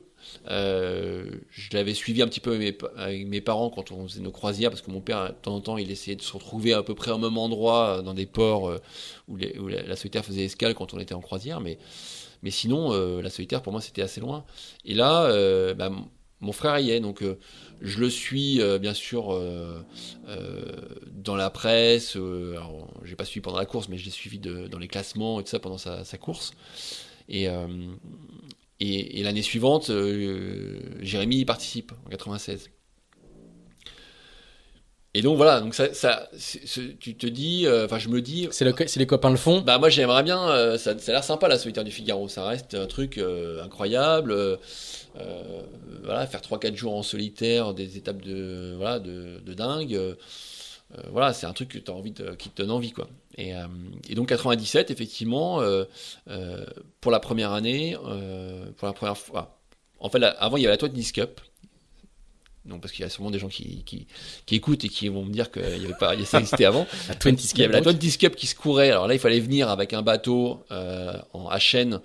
Donc, il y avait une taille de bateau le maximum minimum et puis un rating et en gros les courses se jouaient en temps compensé il y avait le tour du Finistère en plusieurs étapes et le vainqueur se voyait offrir un, bateau pour euh, participer à la solitaire du Figaro. Euh, mais c'était un petit peu, voilà, c'était pas un gros budget, c'était, euh, c'était pas simple. Et puis c'est vrai que la course, bon, si tu avais un bateau typé à chaîne, avec un bon rating, ça, te t'avantageait un petit peu. Et là, pour, en 97, pour la première fois, le, groupe Telegram, avec les codes d'Armor, propose de dire bah, nous, on va organiser une course qui va se faire avec des Figaro, donc Figaro 1, du groupe Rivage. Donc il fallait aller chercher à La Rochelle. Tout bleu. Tout bleu. Et donc, euh, bah, vous trouvez, alors, je sais plus, c'était euh, avec la location, je crois qu'on avait 10 000, c'était euh, peut-être 10 000 francs, là, parce qu'à l'époque c'était en francs. l'inscription, vous avez le bateau pour, la, pour la semaine, et puis l'inscription. Donc me voilà, j'ai parti chercher des sponsors. Donc cette année-là, bah, coup de bol, la ville de Saint-Paul-Léon me donne un petit coup de main. J'arrive à trouver deux trois petits sponsors. Et me voilà parti chercher mon bateau euh, à La Rochelle avec d'autres skippers. Euh, euh, et, nous voilà au départ à Daouette début juillet, enfin fin juin, début juillet pour ma première épreuve en solitaire sur un, Figaro. Ah oui, t'avais, jamais ah navigué en solitaire? Jamais. J'avais fait que des entraînements. Alors je m'étais entraîné hein, un petit peu avec, avec Jérémy. j'avais navigué sur le bateau de mon frère aussi en équipage. Donc le bateau je le connaissais, mais tout seul. Et puis c'était des pilotes euh, à barre, hein, c'était pas le, le, vrai pilote. Bon, et, euh, et puis c'était la découverte, quoi. Et donc, euh, bah, ça se passe bien. Première étape, je crois que je suis deuxième. Enfin, bref, je me retrouve en tête au général au bout de 4-5 étapes. À l'époque, il y avait quand même Erwan Tabarly, Charles Conrelier, Antoine Coche, des gens que je connaissais pas beaucoup. Hein. il y avait Nicolas, Philippe Lahotte, et, euh, et Dubois qui va gagner. Et, euh, puis on a, on a fait la première étape de nuit. Bah pour moi, c'était la première fois que j'allais faire une étape de nuit en solitaire. Euh, on faisait euh, Camaret, euh, Sainte-Marine. Donc passage du Ratsin et tout quoi. Passage du Ratsin passage de Ratsin sous spi, euh, l'arc serré, enfin bref. Mais super, génial, parce qu'on on, s'est éclaté. Euh, enfin, moi, j'en garde des super souvenirs. Et puis, c'est toute une génération de, marins derrière qui. la plupart ont fait des, super parcours. Euh, et, je termine deuxième à, la fin de ce, cette, cette édition. Et, je me dis, ouais, j'ai envie de faire ça, quoi. Et, et puis je tente la sélection créée à l'école en fin d'année, je ne suis pas pris euh, dans les dossiers. Euh, 98, je retourne à Solo Telegram, je fais de nouveau deuxième. Euh, 99, je retourne à Solo Telegram. Euh, enfin en 98, et c'est Nicolas qui gagne en 98. Donc je vais naviguer avec lui en 99, beaucoup en double sur son Figaro.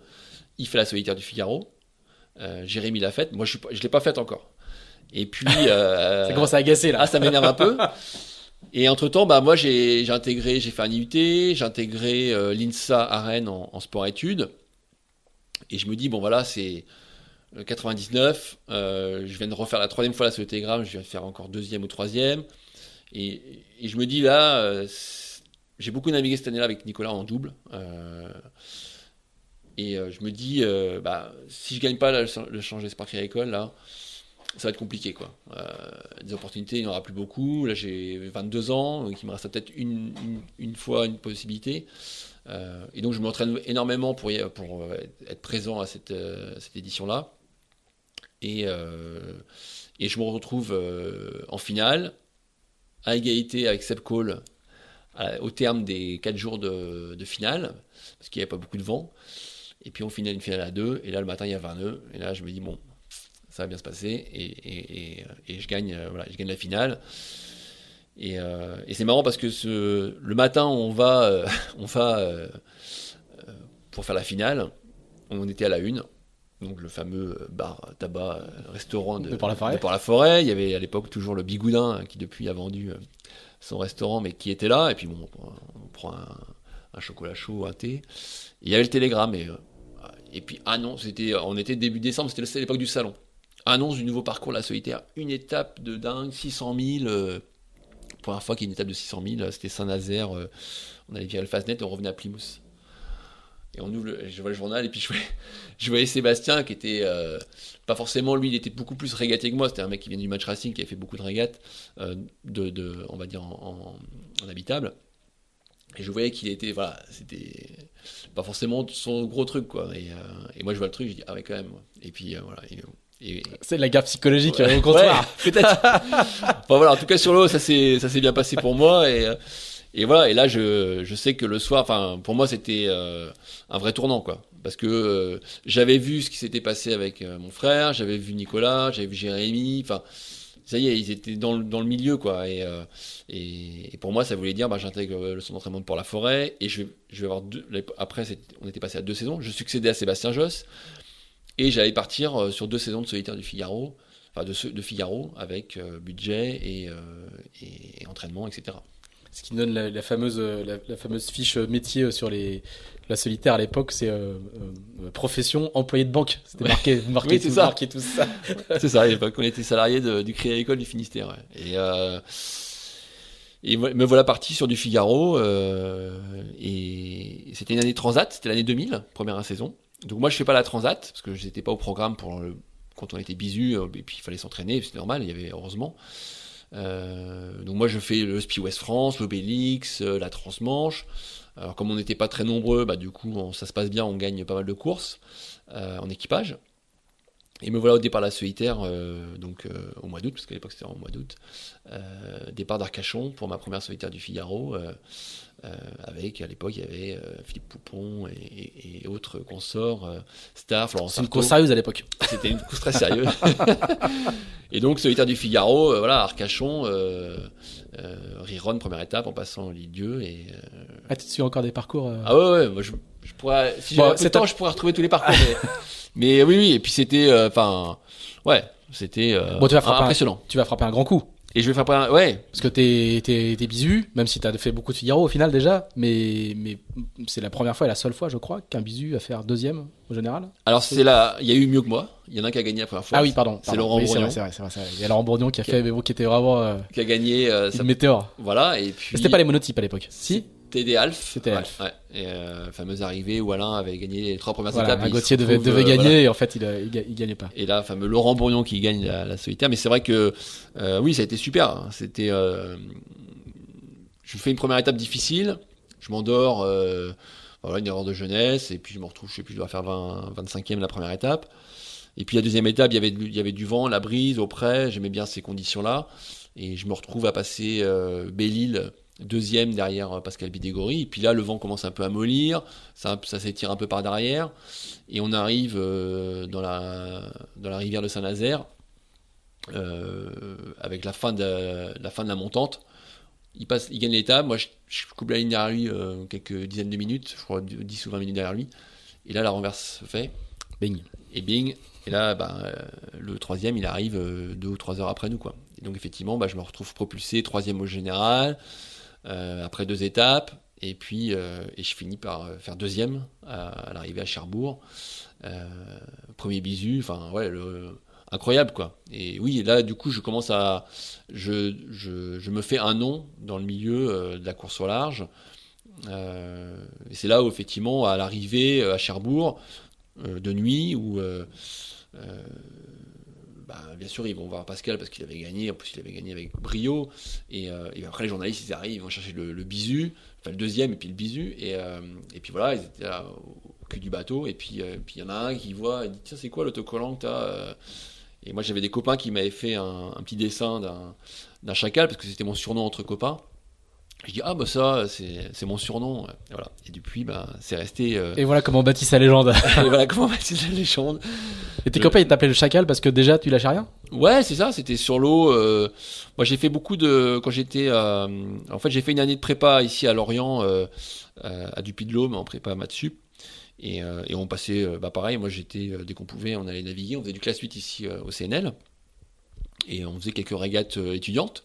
On a dû faire l'Armorica Cup, ça s'appelait, en match race. Et, donc voilà, bah, c'était, moi je j'embêtais un peu mes, équipiers de temps en temps euh, sur des duels qui étaient quasi morts. On était euh, battus, mais enfin bon, et il me pourrissait, il me. Puis il y en a un jour qui a dit, mais t'es une espèce de chacal. Enfin voilà, et puis c'est resté comme ça et, c'est devenu mon surnom. Et c'est vrai que j'étais tendance à, rien lâcher sur l'eau. Euh, je pense que l'école de la Ben Morlaix était passée par là. Euh, et euh, effectivement, bah, c'était un petit peu mon porte mon porte-bonheur sur cette solitaire parce que moi, quand je suis arrivé au départ à Arcachon, bah, je n'en menais pas large hein, mmh. sur les pontons. J'étais, je me rappelle le départ. Le départ, mes parents étaient venus à, Arcachon. Et, je me rappelle avant quelques minutes avant de quitter le ponton, moi j'étais pas très bien, j'avais pas faim, je me sentais pas très bien et ouais, il y avait une grosse boule au ventre. Alors, ça va, ça va, tu vas enchaîner les Figaro et tu vas pas en enchaîner beaucoup avant de le gagner. Euh, aujourd'hui, il y a quand même des marins qui arrivent euh, après euh, de très, très, très, très, nombreuses éditions. et là, toi, tu gagnes dès 2003. Enfin, dès 2003, il y en a quand même, du coup, il y a quand même 4, 2000, 2001, il y a 4, il y a 4, solitaires. solitaires. donc à la quatrième. Donc c'est plutôt un, un, joli score au final. Et puis surtout, c'est une, c'est une, un écart de légende, quoi. Ouais, c'est vrai que on n'a pas fait mieux depuis, je crois. Hein. Non, il n'y a pas eu plus, plus serré. Va falloir, s'accrocher. Va falloir être bon quand même. Parce que... Donc il y a 13 secondes d'écart à l'arrivée entre toi et Alain Gauthier, le pauvre Alain Gauthier qui décidément euh, a beaucoup fait pour euh, la notoriété des jeunes marins. non, c'est sûr que il y a. C'est, 2003, euh, c'est une année particulière en plus parce qu'on arrive. c'est un nouveau bateau. On est sur le Figaro 2 qu'on, qu'on vient d'avoir en début d'année. Euh, donc moi j'ai fait tout le circuit jusque-là. Euh, donc on a fait la, à l'époque il y avait la Generali euh, en Méditerranée. Et nous voilà au départ de la solitaire. Moi j'avais fait deux éditions entre temps un peu compliquées. deuxième année 2000 avec le avec le CRIA école. Un résultat moyen, je fais 15e. et l'année suivante, j'avais pas de sponsor, enfin un sponsor au dernier moment, un peu à l'arrache. Mais, mais je fais comme la solitaire, mais pas très bien au final. je crois que je vais faire 17e, quelque chose comme ça. Euh, mais j'ai beaucoup appris sur ces deux solitaires-là. Et, euh, mais j'ai la chance d'avoir euh, justement de faire la rencontre de, d'un sponsor qui s'appelait Créaline, qui était sponsor de Sébastien Josse. Et c'est les soupes, je crois, c'est ça hein? Ouais, soupe et purée de légumes frais. Et, et Sébastien, que je, avec qui on, s'entendait très bien et qui on a même été colocataire à un moment à Concarneau quand on préparait nos différents Figaro. Lui, il était déjà tourné vers autre chose. Et, euh, en 2002, il avait déjà euh, l'envie d'être au départ du Vendée Globe 2004. Et, euh, en, courant d'année 2002, il signe avec son sponsor de l'époque VMI, VMI, pour faire le, Vendée Globe 2004. Il faut savoir en fait que ce qui s'est passé sur le Vendée, c'est qu'on a eu, il y a eu plusieurs éditions, et en 2000, pour la première fois, il y a eu deux coureurs de Port-la-Forêt qui l'ont fait. Michel Desjoyaux et Roland Jourdain.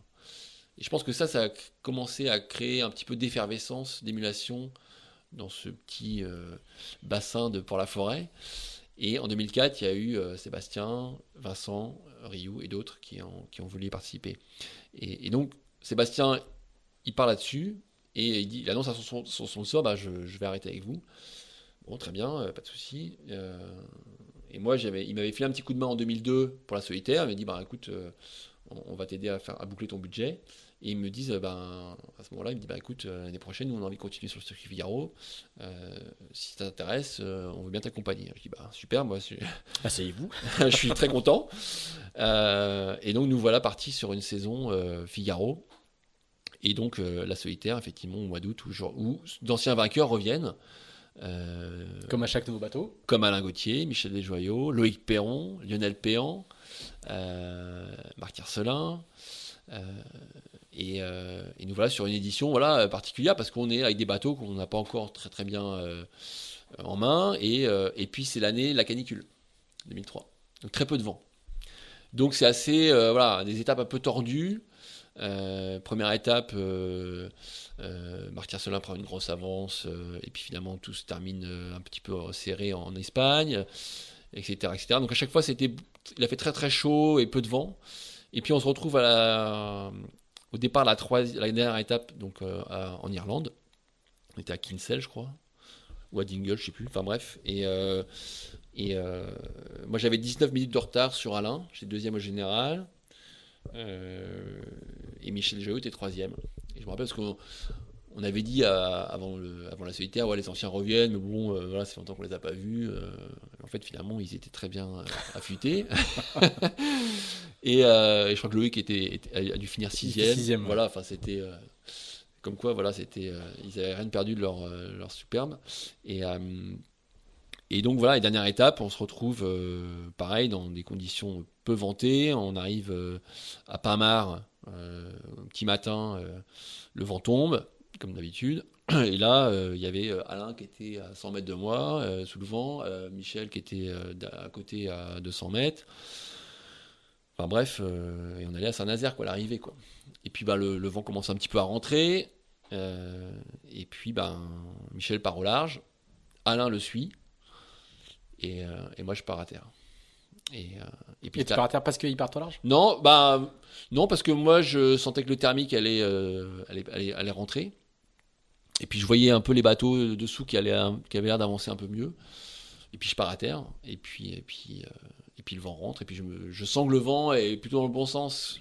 Ça tourne dans le bon sens. Que plus je vais à terre, plus il y a du vent. Je me dis c'est plutôt pas mal quoi. Donc je commence à me dire qu'il y a peut-être moyen d'aller chercher quelque chose.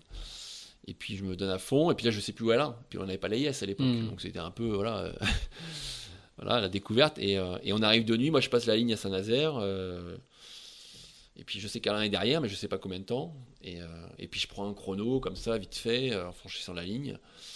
Et puis, puis en plus l'arrivée, elle n'était pas devant le port, quoi. C'était, on était à la bouée Euler, donc il y avait encore presque 10 000 avant d'arriver dans le port.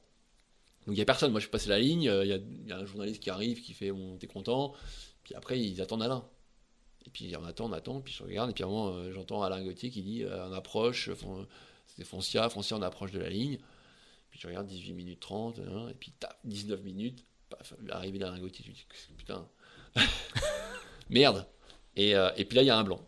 Il y a un blanc à la VHF pendant 2-3 minutes, et puis à un moment, il y en a un qui dit Mais euh, qui c'est qui a gagné la solitaire du Figaro euh Il y a quelqu'un qui briser le silence, quoi. là, il y a Michel Desjoyaux qui dit euh, Non, d'abord, il y a, y a comment Il y a, je crois que c'est Alain qui demande Est-ce que je peux avoir mon temps de.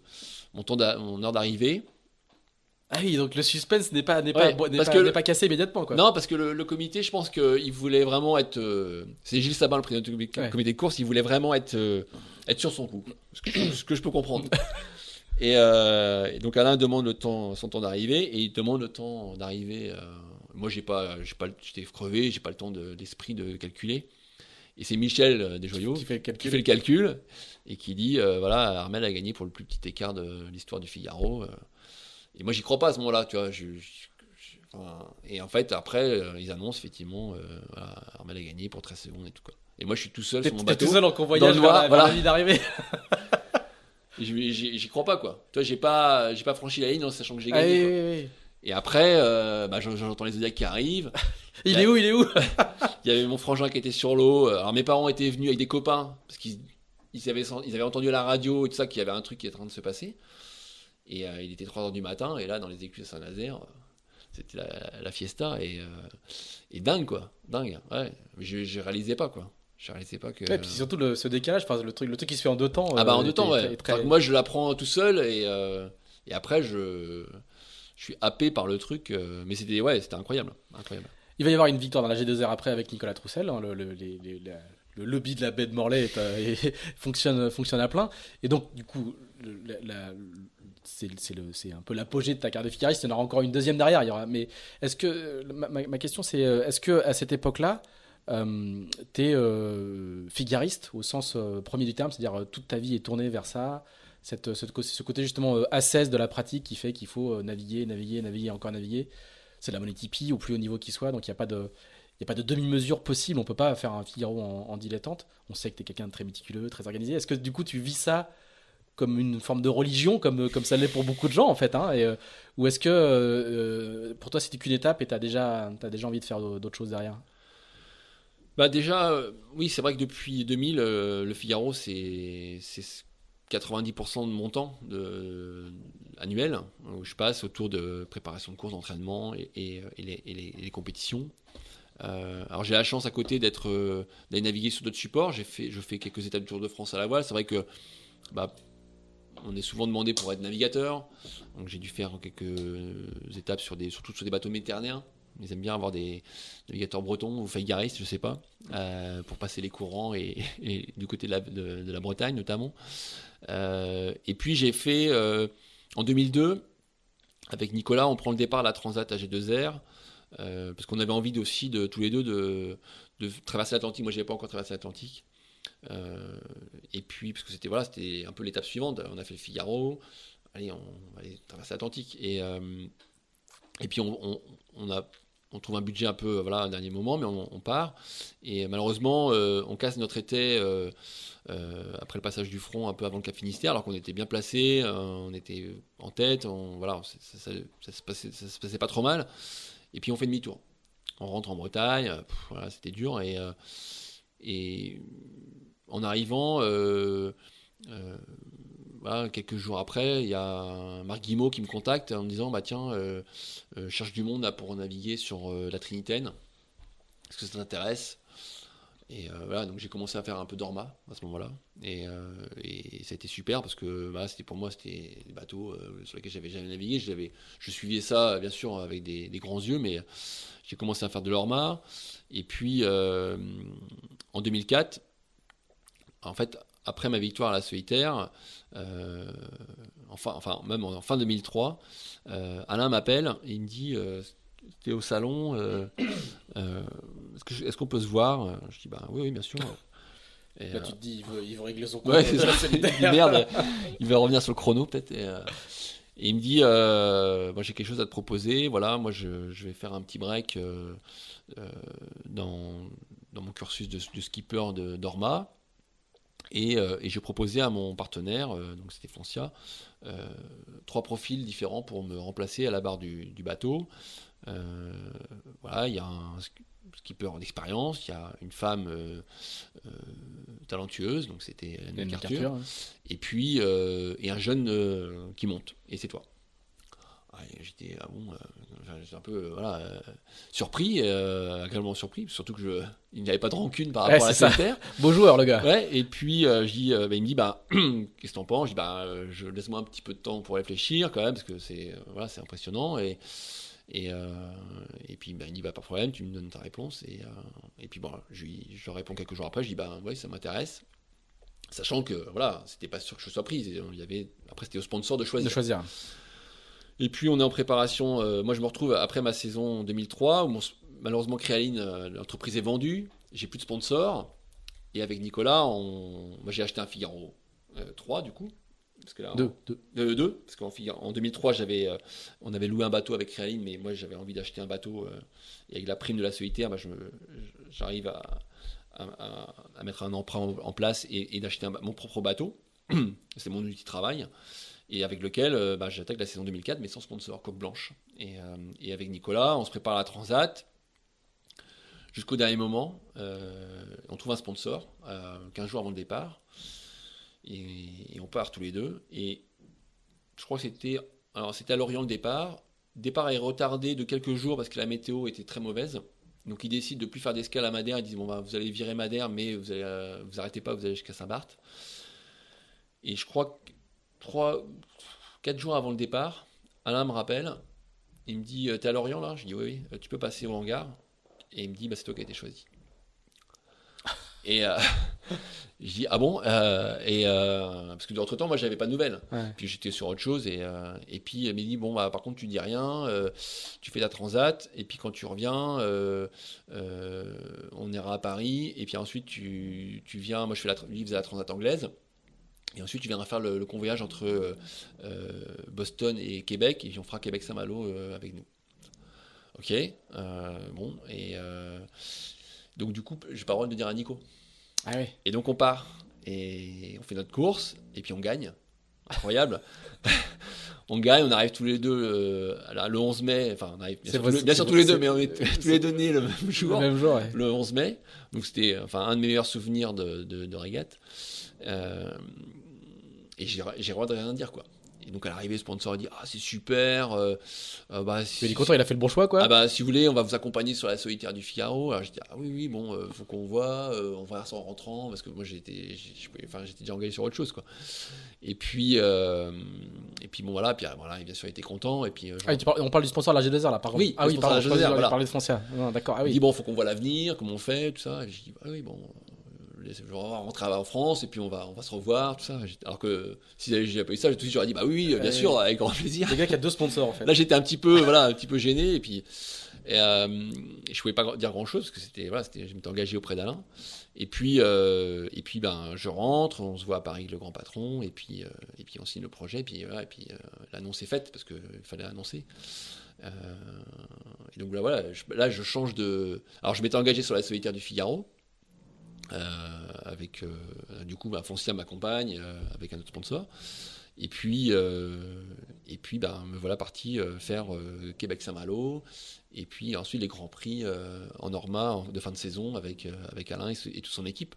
Et donc là je change de catégorie j'arrive à Lorient intégrer un team de Dorma quoi voilà et et, euh, Et pour quelques mois et ensuite c'est moi qui prends la barre quoi C'était ton projet Lorma, c'était c'était quelque chose de lointain ou c'était. euh, c'était pas mon projet euh, au départ parce que euh, moi j'étais encore en plein dans le circuit Figaro Mm. euh, 2003 je venais gagner la solitaire et C'est vraiment l'opportunité qui arrive et qu'il faut saisir. Et, et je me dis, je peux pas, je peux pas dire non à ça. Un- enfin, je veux dire, je, je le regretterai toute ma vie. euh, donc, euh, bien sûr que je dis oui. Euh, mais sachant, alors j'avais fait un petit peu d'orma avec la Trinitaine, mais voilà. euh, Mm. Et derrière, il y avait une Jacques Vabre et la, la route du Rhum 2006.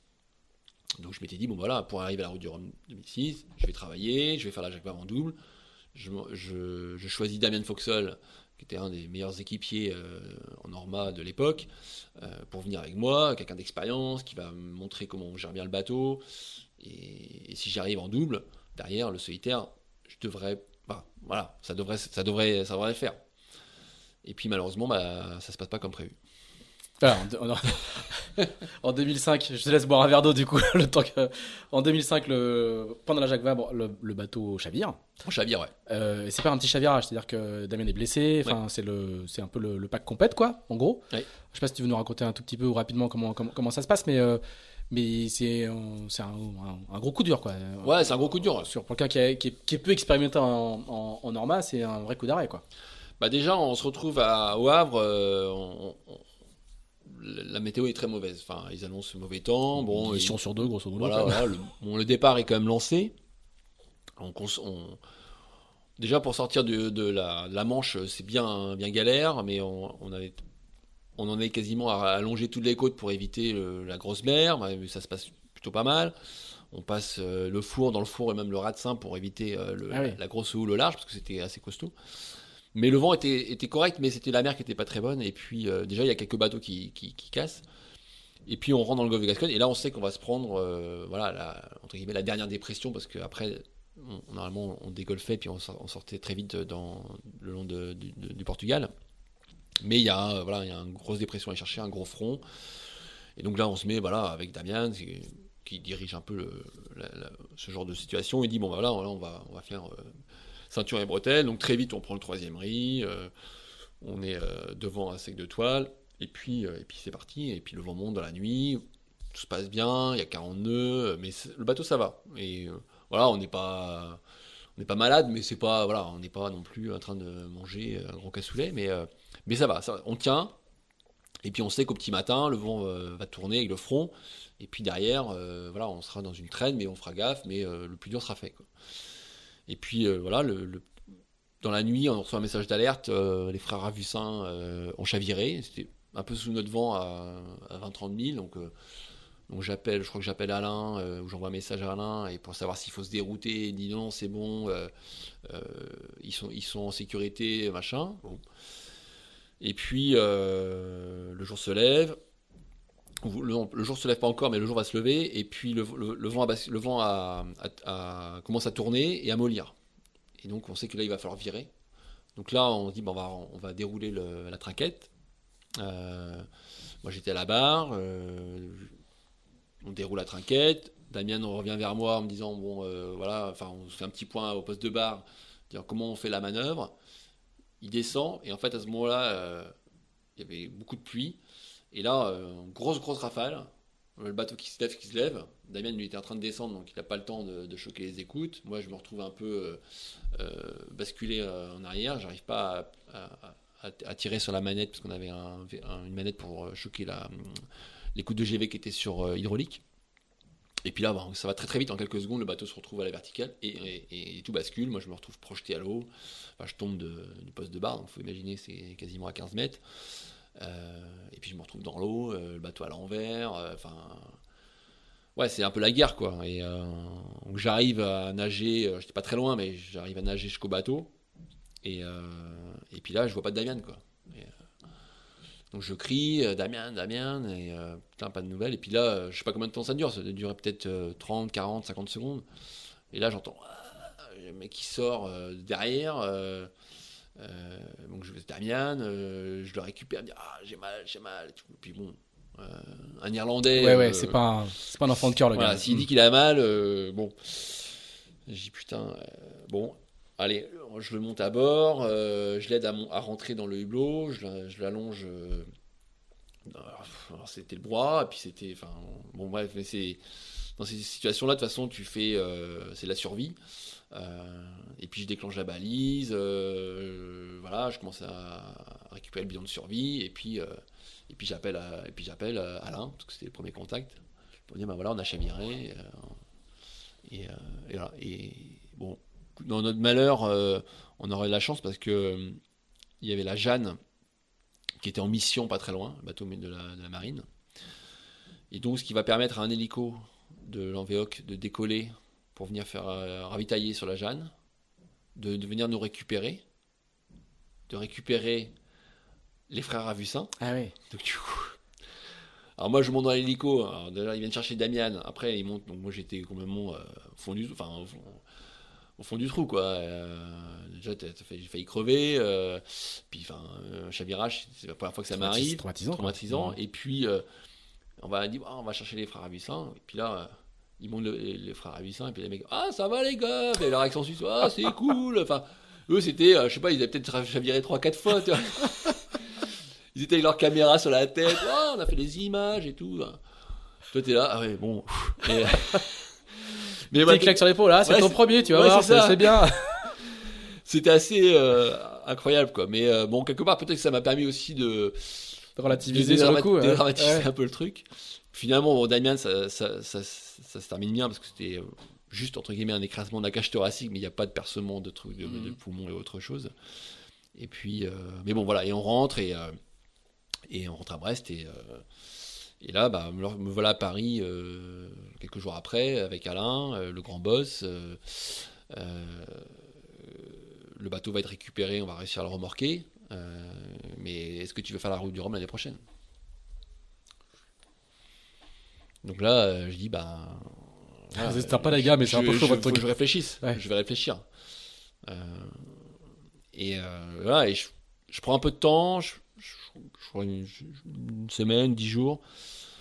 Puis j'interroge quelques personnes que, voilà, mon entourage proche. et puis, puis voilà, je refais bien le, le, débrief de ce que, ce que j'ai vécu, tout ça. Et puis, pour moi, on, on, avait fait tout ce qu'il fallait en termes de sécurité et, euh, et euh, finalement là il y a ce qui nous est arrivé je me dis ça peut très bien arriver euh, sur le Rhum même en ayant pris un maximum de précautions c'est une part d'incontrôlable voilà. Et, pour moi c'est pas ma façon de, naviguer. Enfin c'était pas à l'époque c'était pas ma façon de ma philosophie d'approche d'une course à l'agent solitaire. Et, et j'aurais pu très bien dire, bah, je, enfin, oui, je vais accepter de faire la, route du Rhum, mais entre guillemets, dans ma tête, je me dis, bon, moi, je le ferai en convoyage tranquille, quoi. Hmm. Enfin, voilà. Mais c'est pas, c'est de pas être honnête. Du coup, bah oui, je, décide, je dis non, non, moi, voilà, c'est c'est pas pour moi la, route du Rhum en solo sur ces bateaux-là. Je trouve que c'est. Il y a déjà eu la, route du Rhum 2002. Hein, il y a déjà eu la route du Rhum 2002, voilà, qui avait fait beaucoup de dégâts. Moi, j'avais suivi à, Marco qui avait pris le départ et euh, je me rappelle cette ambiance euh, petit matin où il n'y avait pas un, pas un bruit euh, sur les quais avec les équipes, tout le monde savait qu'ils allaient au carton et ils sont allés au carton. Et je me dis si on revit ça l'année prochaine et que je suis dedans, voilà, c'est peut-être pas très sérieux quoi. Et voilà, et donc je renonce. Euh, et comment réagit le sponsor? Bah, Le sponsor, il comprend. Euh, bien sûr, il, il sait que c'est moi qui suis sur le terrain et qu'il n'y a pas de. Il va pas me forcer, et il comprend tout à fait. Mais il dit bah écoute, oui, euh, maintenant bah, l'histoire s'arrête là. Et, et moi, je leur propose, à ce moment-là, je leur dis bah moi, ce qui m'intéresserait, ce qui me donne envie, c'est d'être au départ du prochain Vendée Globe. Parce que, entre temps, Sébastien, Joss et Vincent ont fait le Vendée. Vincent a gagné, Sébastien a fait quatrième, et, ça, ça me donne envie. Euh, mais voilà, mais il me dit non, euh, bon, euh, non, non, mais le Vendée, voilà, en gros, si tu n'es pas capable d'aller faire la route du Rhum, c'est pas un tour du monde que tu vas aller faire. Quoi. Enfin, je comprends un peu comme ça, quoi. Bon, c'est pas grave, et puis l'histoire s'arrête là. Euh, et, toi, et toi, ça te dit juste, euh, moi, le multi en solitaire, c'est pas pour moi, ou ça bah, génère une remise en cause euh, Pour moi, c'est le multi en Norma, c'est pas pour moi. Hmm. En solo. Mais ça remet pas en cause ton, ton amour de la mer, la ah compétition et ton envie de faire carrière Non, pas du tout, parce que j'ai envie de. Non, l'envie de renaviguer revient très vite. Mais, mais sur ce genre de bateau-là, vraiment spécifique, non. En solitaire, c'est pas c'est enfin pour moi c'était vraiment des c'était des jouets quoi mm. euh, en Grand Prix c'était super on s'éclatait mais les bateaux euh, même la preuve c'est que certains ont chaviré sur des Grands Prix mm. euh, il y a eu beaucoup de casse il y a eu voilà c'était on était à la limite du système entre des bateaux faits pour faire du large en solitaire et du Grand Prix en équipage et il y a un moment je pense que la barrière était un petit peu trop enfin la limite était trop trop trop, trop trop tendu quoi. Et moi j'ai pas j'ai pas voulu aller jouer sur cette limite là. Voilà. Certains l'ont fait et avec brio et, et je remets pas du tout en cause ça. Hein. C'est vraiment moi ma décision personnelle et, et que je ne regrette pas du tout aujourd'hui et, euh, et qui même certaines même si certains l'ont un peu décrié, beaucoup aussi l'ont euh, l'ont comment dire ont apprécié cette démarche, enfin cette franchise là. Et euh, il y avait déjà même eu, des sponsors après. Il y avait, il y avait déjà eu de Broc. Alors il y avait eu De Broc qui avait, qui avait, Bertrand De Broc qui avait dit euh, non les gars c'est trop, trop, chaud. Donc il y avait aussi un univers qui faisait que euh, c'était pas une il y, avait, pas de prof de lâcheté à faire à se comporter comme ça c'était même plutôt assez raisonnable au final c'était raisonnable et après c'est vrai qu'on pouvait euh, ça pouvait être aussi pour moi finalement un gros frein à ma carrière parce que je, voilà j'étais en train de monter voilà je venais gagner la solitaire la transat ensuite et puis l'année suivante c'est chavirage en gros tu, tu peux être très vite game over quoi. Mm. On dit bah, bah non finalement le cléage les gros bateaux c'est pas pour lui quoi. Euh... Alors c'est pas ça qui va se passer, que tu remontes bien. tu remontes assez bien parce que euh, moi sur ma petite fiche je vois 2006 Britair. Alors je pense que tu je sais pas, sais pas dans quelles conditions tu, tu, as le tu découvres le sponsor mais du coup ça enchaîne euh, ça enchaîne euh, assez vite et le projet IMOCA se met en place très longtemps après au final. Tu vas pas rester longtemps sans sponsor et, sans, et sans projet. Non, c'est vrai que j'ai eu cette chance je me retrouve, euh, donc je, je, pars de Paris, je, rentre je en train en Bretagne un peu dépité, mais bon, voilà, c'est le jeu. Euh, euh, et puis moi, je, réfléchis un peu à tout ça, et, et puis je venais me marier avec Aurélie quelques mois avant. On n'a pas eu le temps de partir tous les deux, donc on avait un projet de partir sur un, vrai voyage aller voir quelqu'un que je n'avais pas vu depuis très longtemps. C'était un grand-oncle qui vivait aux îles Marquises. Et, euh, avant de partir, on partait en, fin décembre. Euh, je, voilà, je, revois quelques coups de téléphone euh, en disant bah voilà, moi j'ai envie de, faire le Vendée Globe 2008. J'avais préparé un projet avec des budgets, des machins, un dossier. Et puis j'ai un copain qui, travaillait chez Britair et qui me dit bah écoute, voilà, la direction de la communication, il y a Anne Lebourg, que tu connais un peu, elle a travaillé avant la Brittany Ferries, elle aime bien la voile ils sont dans le football avec Guingamp, peut-être que, que ton projet peut-être peut les intéresser. voilà. Donc je l'appelle, je dis, bah, elle me dit, ah écoute, ouais, bah, envoie-moi ton dossier. puis je dis, bah écoute, moi je pars. Mais non, mais de toute façon, là, j'ai pas trop le temps de voir ça, mais quand tu reviens, on en reparle. Et puis on part faire notre truc. Et puis on revient, je reviens début janvier. Et puis je la recontacte. Et elle me dit Ouais, j'ai regardé, ouais, c'est pas mal. Euh, je vais présenter ça au, comité de direction. Et puis, euh, 15 jours ou 3 semaines après, elle me dit Bah écoute, euh, ton projet les intéresse. Donc faut que tu viennes nous présenter plus en détail, etc. Et, effectivement, assez vite, euh, le projet se met en place. L'enchaînement est parfait. Ouais, bah là, c'est voilà, des fois comme quoi les c'est la, la, la, Comme quoi, c'était vraiment la bonne décision. C'est la arrêter, ouais, alors après, je sais pas, mais euh, oui. Enfin, en tout cas, oui. Aujourd'hui, c'est sûr. Mais c'est le, le, haut et les bas de la course au large et du monde euh, de, voilà, de, la vie en, général. Et, euh, et, donc voilà, me voilà parti pour lancer un projet où là, il y a tout à faire. C'est-à-dire que l'idée, c'était de monter en puissance. C'est-à-dire qu'en 2006, je vais faire la Transat G2R, je vais faire du Figaro pour que on commence un peu à parler du projet de, sponsoring. Et puis, on va louer un bateau pour la route du Rhum, pour que je puisse la faire en monocoque. Et on trouve un bateau, euh, c'était le bateau sur lequel avait fait le Vendée Globe euh, euh, Sébastien, donc l'ancien VMI, qui depuis malheureusement a été écoulé. et, et c'est un bateau avec lequel je vais terminer quatrième de la route du Rhum, derrière Bilou, Jean Le Cam et Jean Perdic. Et, euh, derrière, bah, on se profile le Vendée 2008. Alors à l'époque, on, avait envie, enfin, on voulait acheter un bateau d'occasion. On avait des vues sur euh, le bateau de Jean Perdic, euh, avec lequel il avait dû gagner la Barcelona, je crois. avec lequel en tout cas il avait fait le Vendée en 2004. Mais son bateau est racheté par Bernard Stam avant nous. Et on se retrouve avec plus bateau, beaucoup d'occasions, parce qu'il faut savoir que 2008, au Vendée, il y a eu 30 participants. C'est une année euh, assez. Euh, avec beaucoup, beaucoup de prétendants. Et puis surtout, il y avait euh, pas autant de bateaux d'occasion qu'aujourd'hui. Donc il y a eu beaucoup de bateaux qui été construits. Et finalement, on se retrouve ben, un peu obligé, entre guillemets, de construire notre bateau. Et là, on prend contact avec Generali, Yann Eliès, qui lui avait lancé son projet. Euh, et donc on, part sur la construction d'un bateau avec un plan Finoconque, avec euh, chez Multiplast, avec euh, les moules de Generali pour la coque et le pont. Et, c'est parti pour la construction de mon premier bateau. Alors, on va, va pas avoir le temps de tout détailler parce que parce qu'on en est quoi ton premier Vendée Globe et le, et le, et le temps et le temps file. et puis après, tes Vendée Globe ont été assez courus. La première partie, on la connaissait un petit moins. Je voudrais savoir, le, évidemment, le dernier Vendée Globe est le plus exceptionnel parce qu'il y a la victoire jusqu'au bout.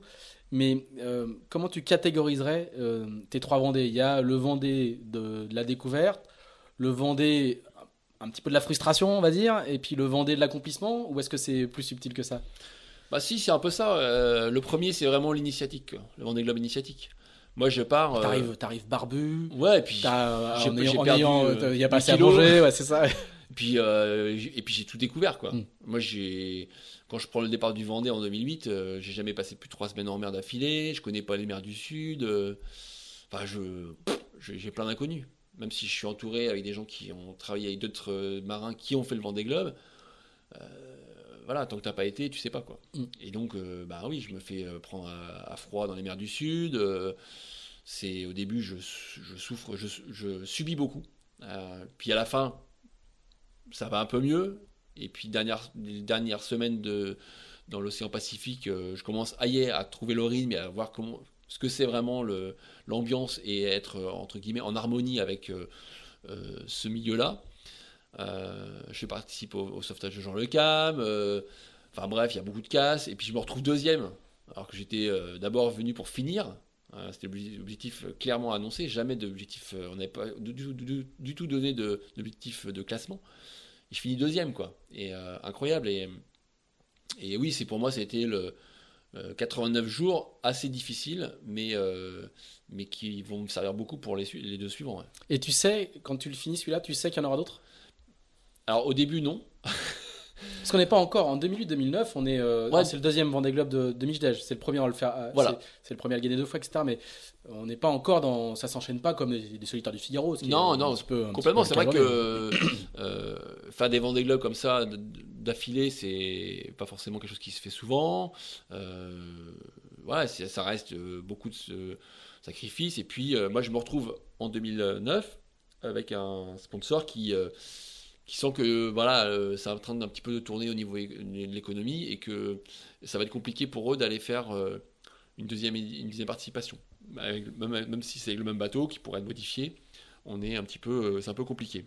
Et, euh, et on fait une dernière saison 2010 ensemble, exceptionnelle, parce que je fais la, je gagne la Transat AG2R, je gagne la solitaire du Figaro avec quasiment la copie parfaite, et puis je fais deuxième à la Route du Rhum derrière Bilou.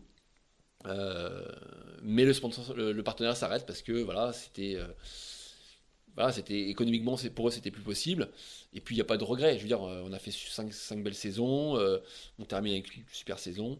Mais c'est vrai que c'est difficile d'accepter, de dire, bah là, on est au, on est au top. Et, et, là, et tout, tout, tout, tout s'arrête. Faut, voilà, faut, faut vendre le bateau. Et puis, ben, et, et entre-temps, l'envie de repartir sur le Vendée, parce que j'ai compris, après avoir fait le premier, euh, comment aborder le second dans, autre, euh, dans une autre ambition. Une ambition euh, d'aller chercher la gagne. Parce que moi, j'ai toujours été compétiteur et, si j'y retourne, c'est pour jouer la gagne. Et, puis, ben, voilà, aussi le hasard des,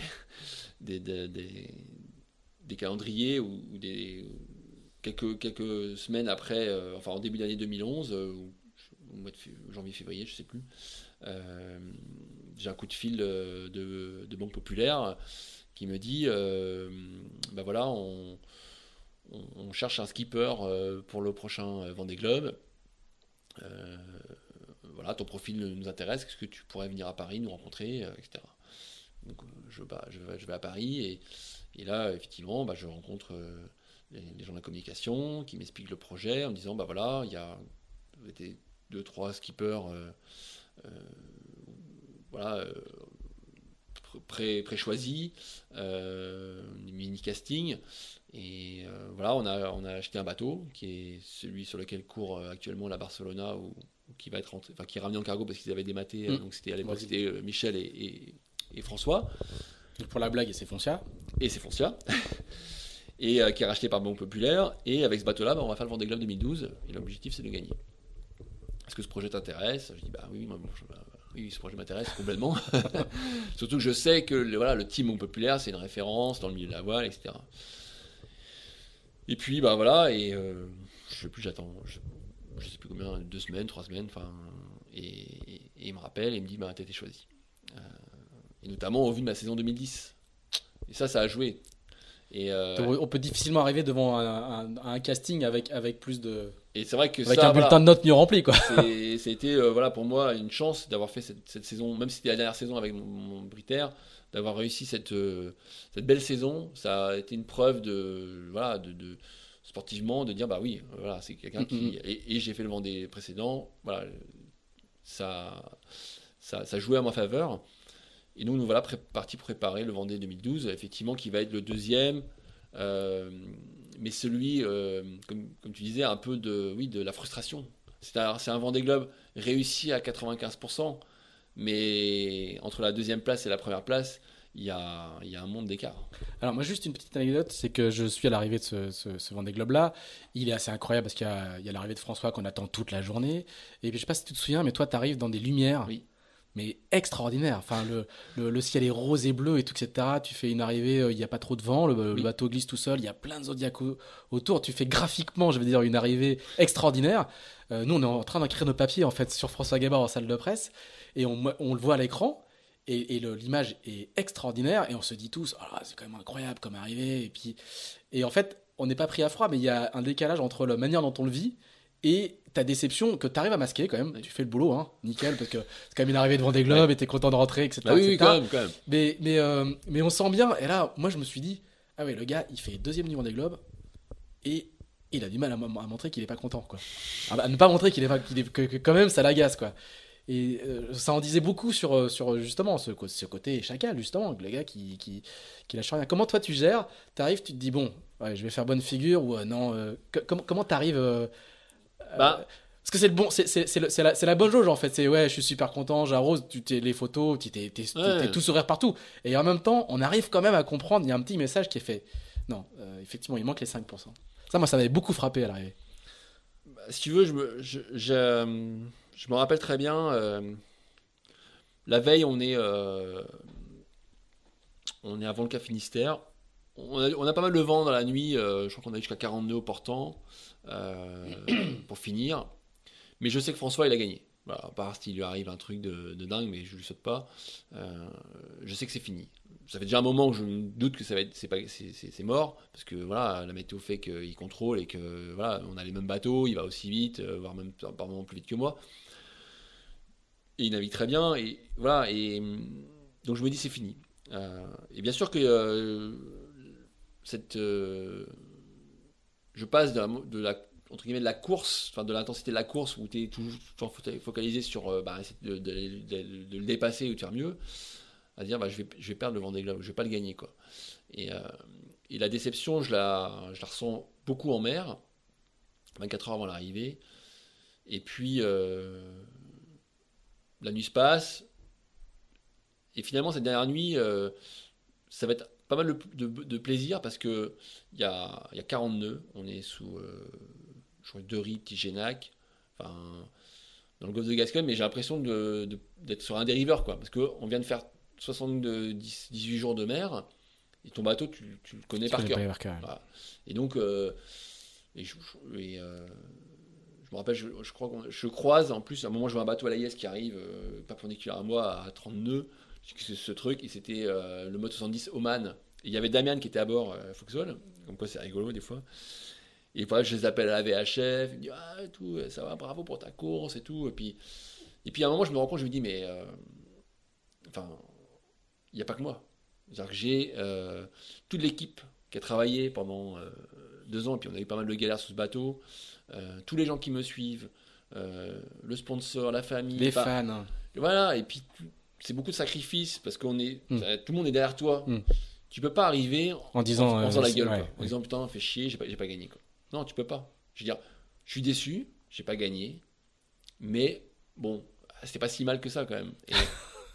j'ai fait 10 jours de moins que la dernière, enfin 11 jours de moins que la dernière fois. Euh, les mers du Sud, je les ai pas subis, même si c'était compliqué, dur, et voilà, mais j'ai pas été dans le, dur comme je l'étais 4 ans auparavant. Et là, et je, me, je me fais une autocritique un peu de moi, enfin, et, je me dis, mais non, mais voilà, profite, quoi, apprécie, mmh. euh, voilà. Et c'est vrai que c'est arrivé en plus. Moi, j'avais une seule crainte, c'était de, louper le chenal. Donc je mets le charbon. Ah oui. même les dernières Donc louper le chenal, c'est resté, resté, au mouillage à l'entrée ah et bah pas pouvoir faire la remontée. Hein. Et puis d'attendre 7 heures. Et puis là, c'était alors là médiatiquement, c'était mort. Autant j'arrivais avec François, donc c'est 3 heures après, et je rentrais dans le chenal. Je profitais un petit peu de l'aura de François parce que tout le monde était là, et il y avait encore le public. Où j'arrivais à 16 heures du mat, voilà, c'est mort. c'est pas, pas la même quoi. Et, euh, coup de bol, bah voilà, j'arrive. Euh, je, je, j'ai j'ai changé les voiles et tout. Enfin bref, comme alors que j'ai le, troisième, c'était Alex, il était à 4 jours ou 3 jours. Enfin, bon, bref, je, m'arrache pour finir et je passe, on passe la ligne et on rentre dans le chenal direct. Et puis, bah ouais, les lumières, le public, euh, l'ambiance. Euh, et puis, quand même content de finir, quoi. Je me dis, mais t'as quand même fait devant des globes, euh, deux fois deuxième. Enfin, voilà, il y en a beaucoup qui aimeraient être à ta place, quoi. Donc, ouais, j'ai quand même pris sur moi et finalement, la, déception, elle est revenue après.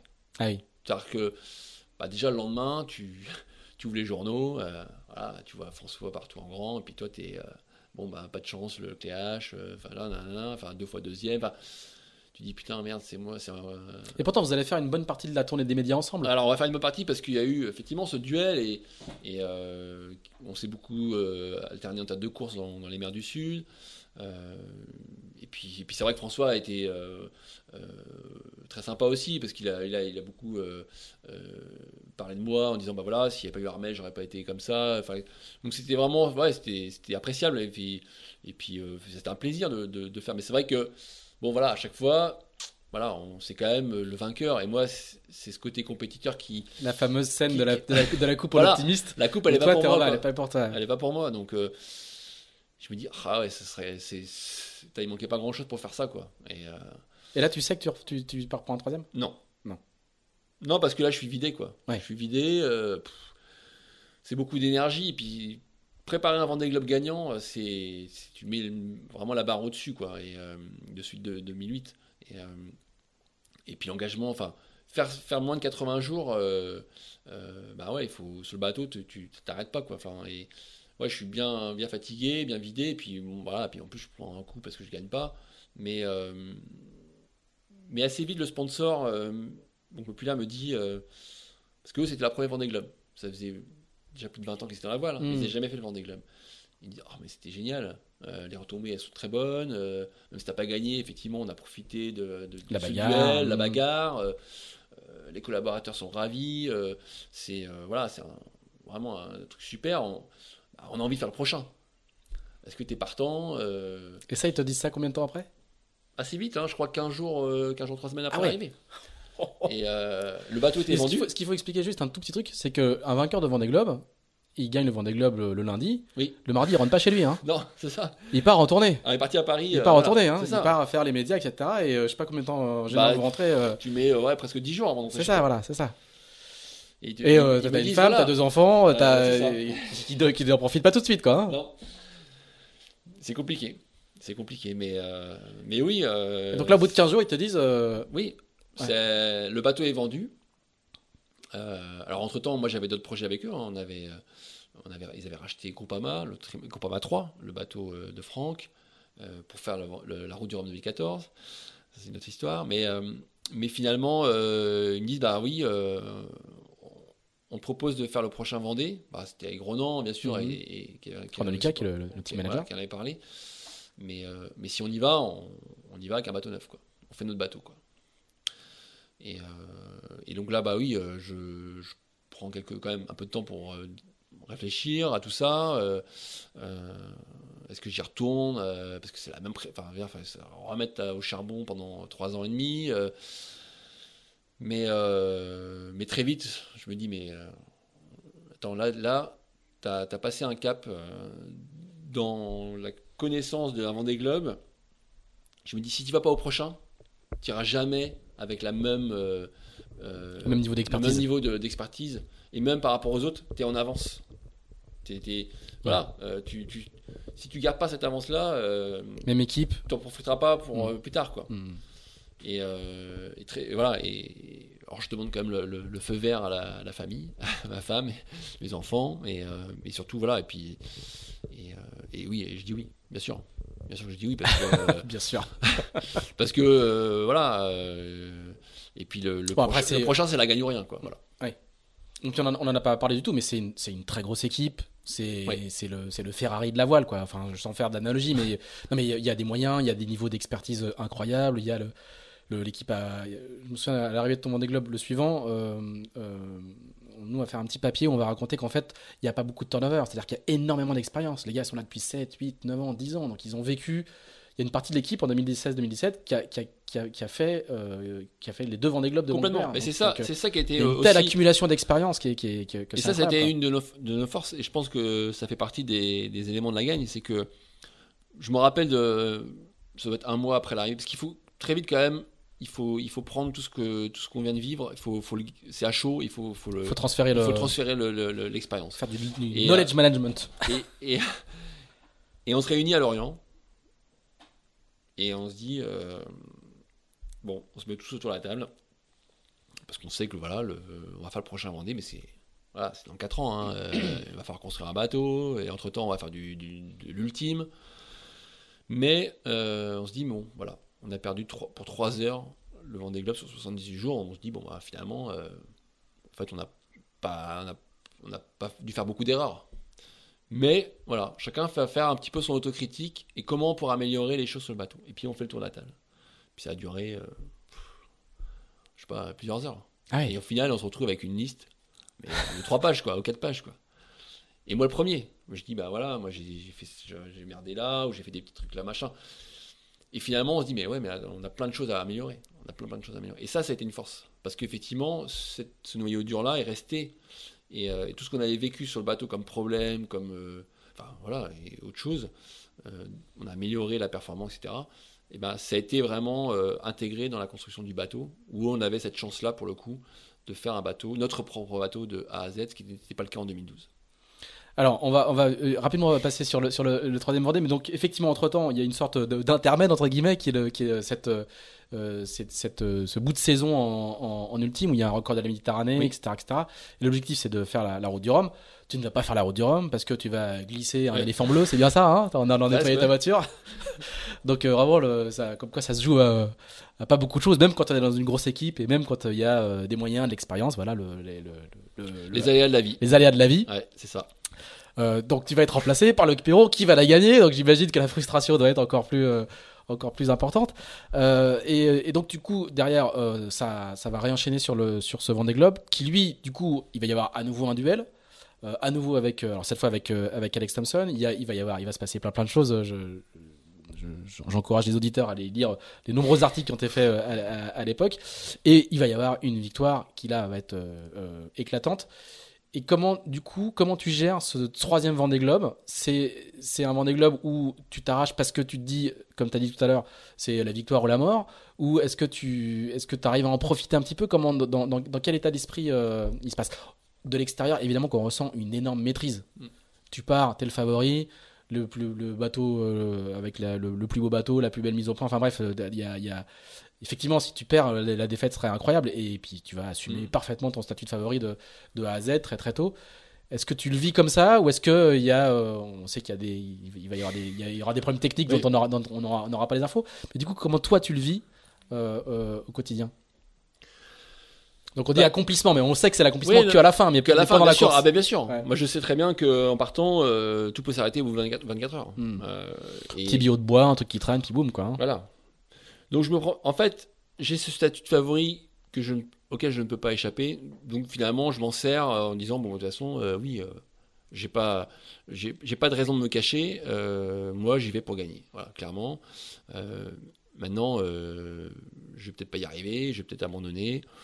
Voilà. Ça. Mais finalement, je, je- je- j'en fais, je me mets pas la pression là-dessus.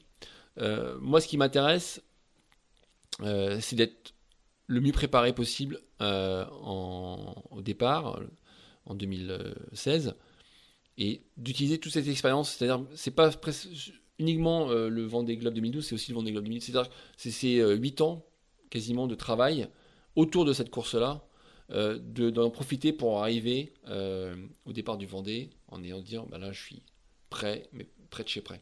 Et il y a eu des choses qui vont me, me conforter dans cette préparation, c'est euh, euh, ma victoire à la Transat anglaise, euh, qui pour moi finalement est la première course que je gagne en solitaire en IMOCA. Il faut quand même, euh, après même après 8 ans de cours de, de, de- de- de compétition en IMOCA, ben, euh, comme quoi les victoires n'arrivent pas forcément toujours.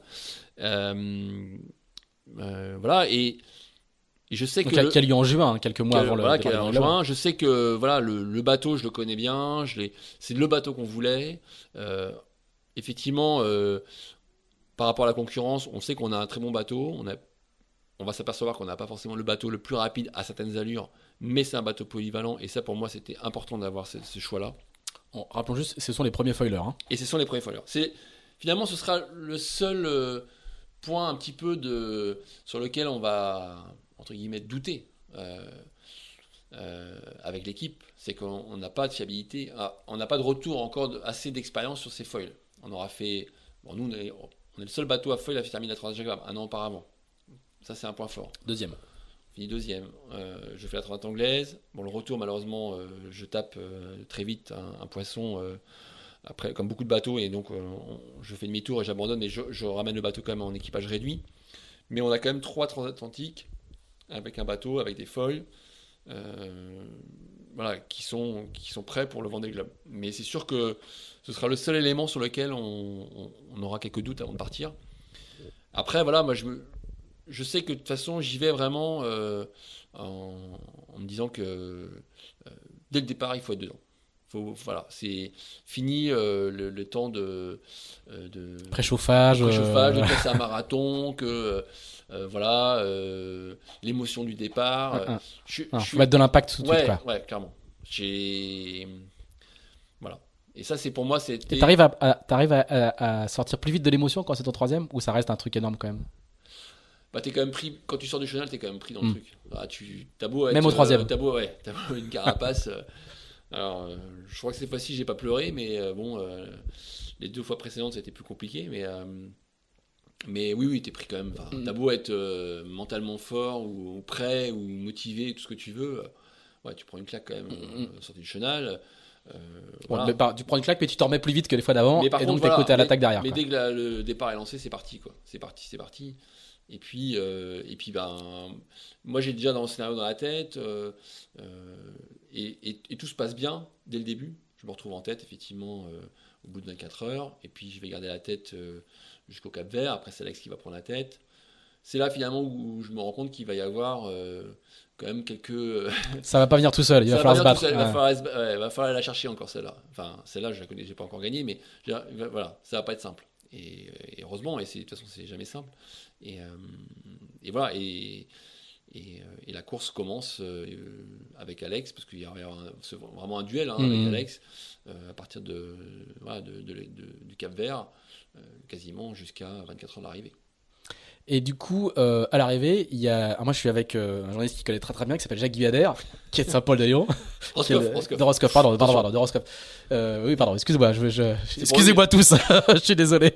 et j'ai la chance d'être avec lui sur le bateau à l'arrivée. Et du coup, euh, on est à côté, on est très très bien placé pour l'arrivée. Quand tu franchis la ligne, on était, mais on est vraiment mais à côté. Je j'ai pas vécu beaucoup d'arrivées dans des globes comme ça. Et puis par contre après, on est obligé de s'éloigner et du coup on fait, c'est un peu ridicule, mais on regarde les images sur nos iPhones, on regarde les images quoi. Et donc il y a cette fameuse scène où tu craques et qui évidemment, qui aussi fait partie de ta légende aujourd'hui, puisque même les chacos euh, ont un petit cœur qui bat et qui, parfois euh, font le truc. Et c'est là aussi quand même qu'on voit ce que ça veut dire que l'engagement ce que ça veut dire que la détermination, ce que c'est les sacrifices qu'on met en œuvre. Et là, on voit aussi que c'est la fin de la séquence pour toi, etc. etc. Et donc, euh, quand on parle d'accomplissement, moi je trouve qu'il s'incarne assez bien à ce moment-là. Je sais pas, évidemment que tu n'as pas contrôlé le truc. Non, bien sûr. C'est prévu, c'est pas prévu que tu, que tu pleures devant les caméras, mais, mais du coup, on, euh, pour les suiveurs et les gens de l'extérieur, on a vraiment le sentiment, bah oui, bah voilà, bah si, c'est important pour des gens quand même. On voit que, voit que, le, que c'est pas anodin. Bah complètement, c'est. Euh, le Vendée Globe, euh, enfin les courses comme ça très longues, euh, même enfin, les courses en général, mais le, Vendée Globe encore plus, c'est, on est en, stress permanent euh, du départ à l'arrivée. On, est toujours en train d'essayer d'anticiper sur ce qui va se passer, de contrôler, beaucoup beaucoup de paramètres. Et, finalement, cette pression, elle a été, elle a été, en plus, elle, monte, elle descend au fur de la course. Elle est montée très très haut sur la dernière ligne, enfin sur la dernière euh, grande remontée de l'Atlantique, avec euh, la météo qui n'était pas facile pour moi, avec Alex qui revenait. Euh, et tu te dis, mais c'est pas possible à un moment, bah voilà, je vais jamais gagner cette course et voilà, le destin est contre moi, ou etc. Et puis finalement, en arrivant sous l'île Dieu, je commence à voir des bateaux qui arrivent, Zodiac, Vedette. Et là, je me rends compte que je vais gagner. Pas avant, quoi. Bah, avant, je, je sais que je vais gagner, mais je ne me rends pas compte, en fait. Ah et là, ça y est.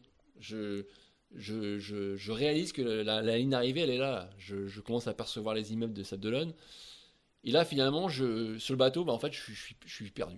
Je ne sais plus par quoi il faut. Alors, ça, ça se voit pas forcément à l'écran parce que, bon, euh, on est sur un bord et puis, heureusement, il n'y a qu'un virement de bord à faire, mais voilà, je suis, mon environnement de bord, il est pourri, il est motif pourri.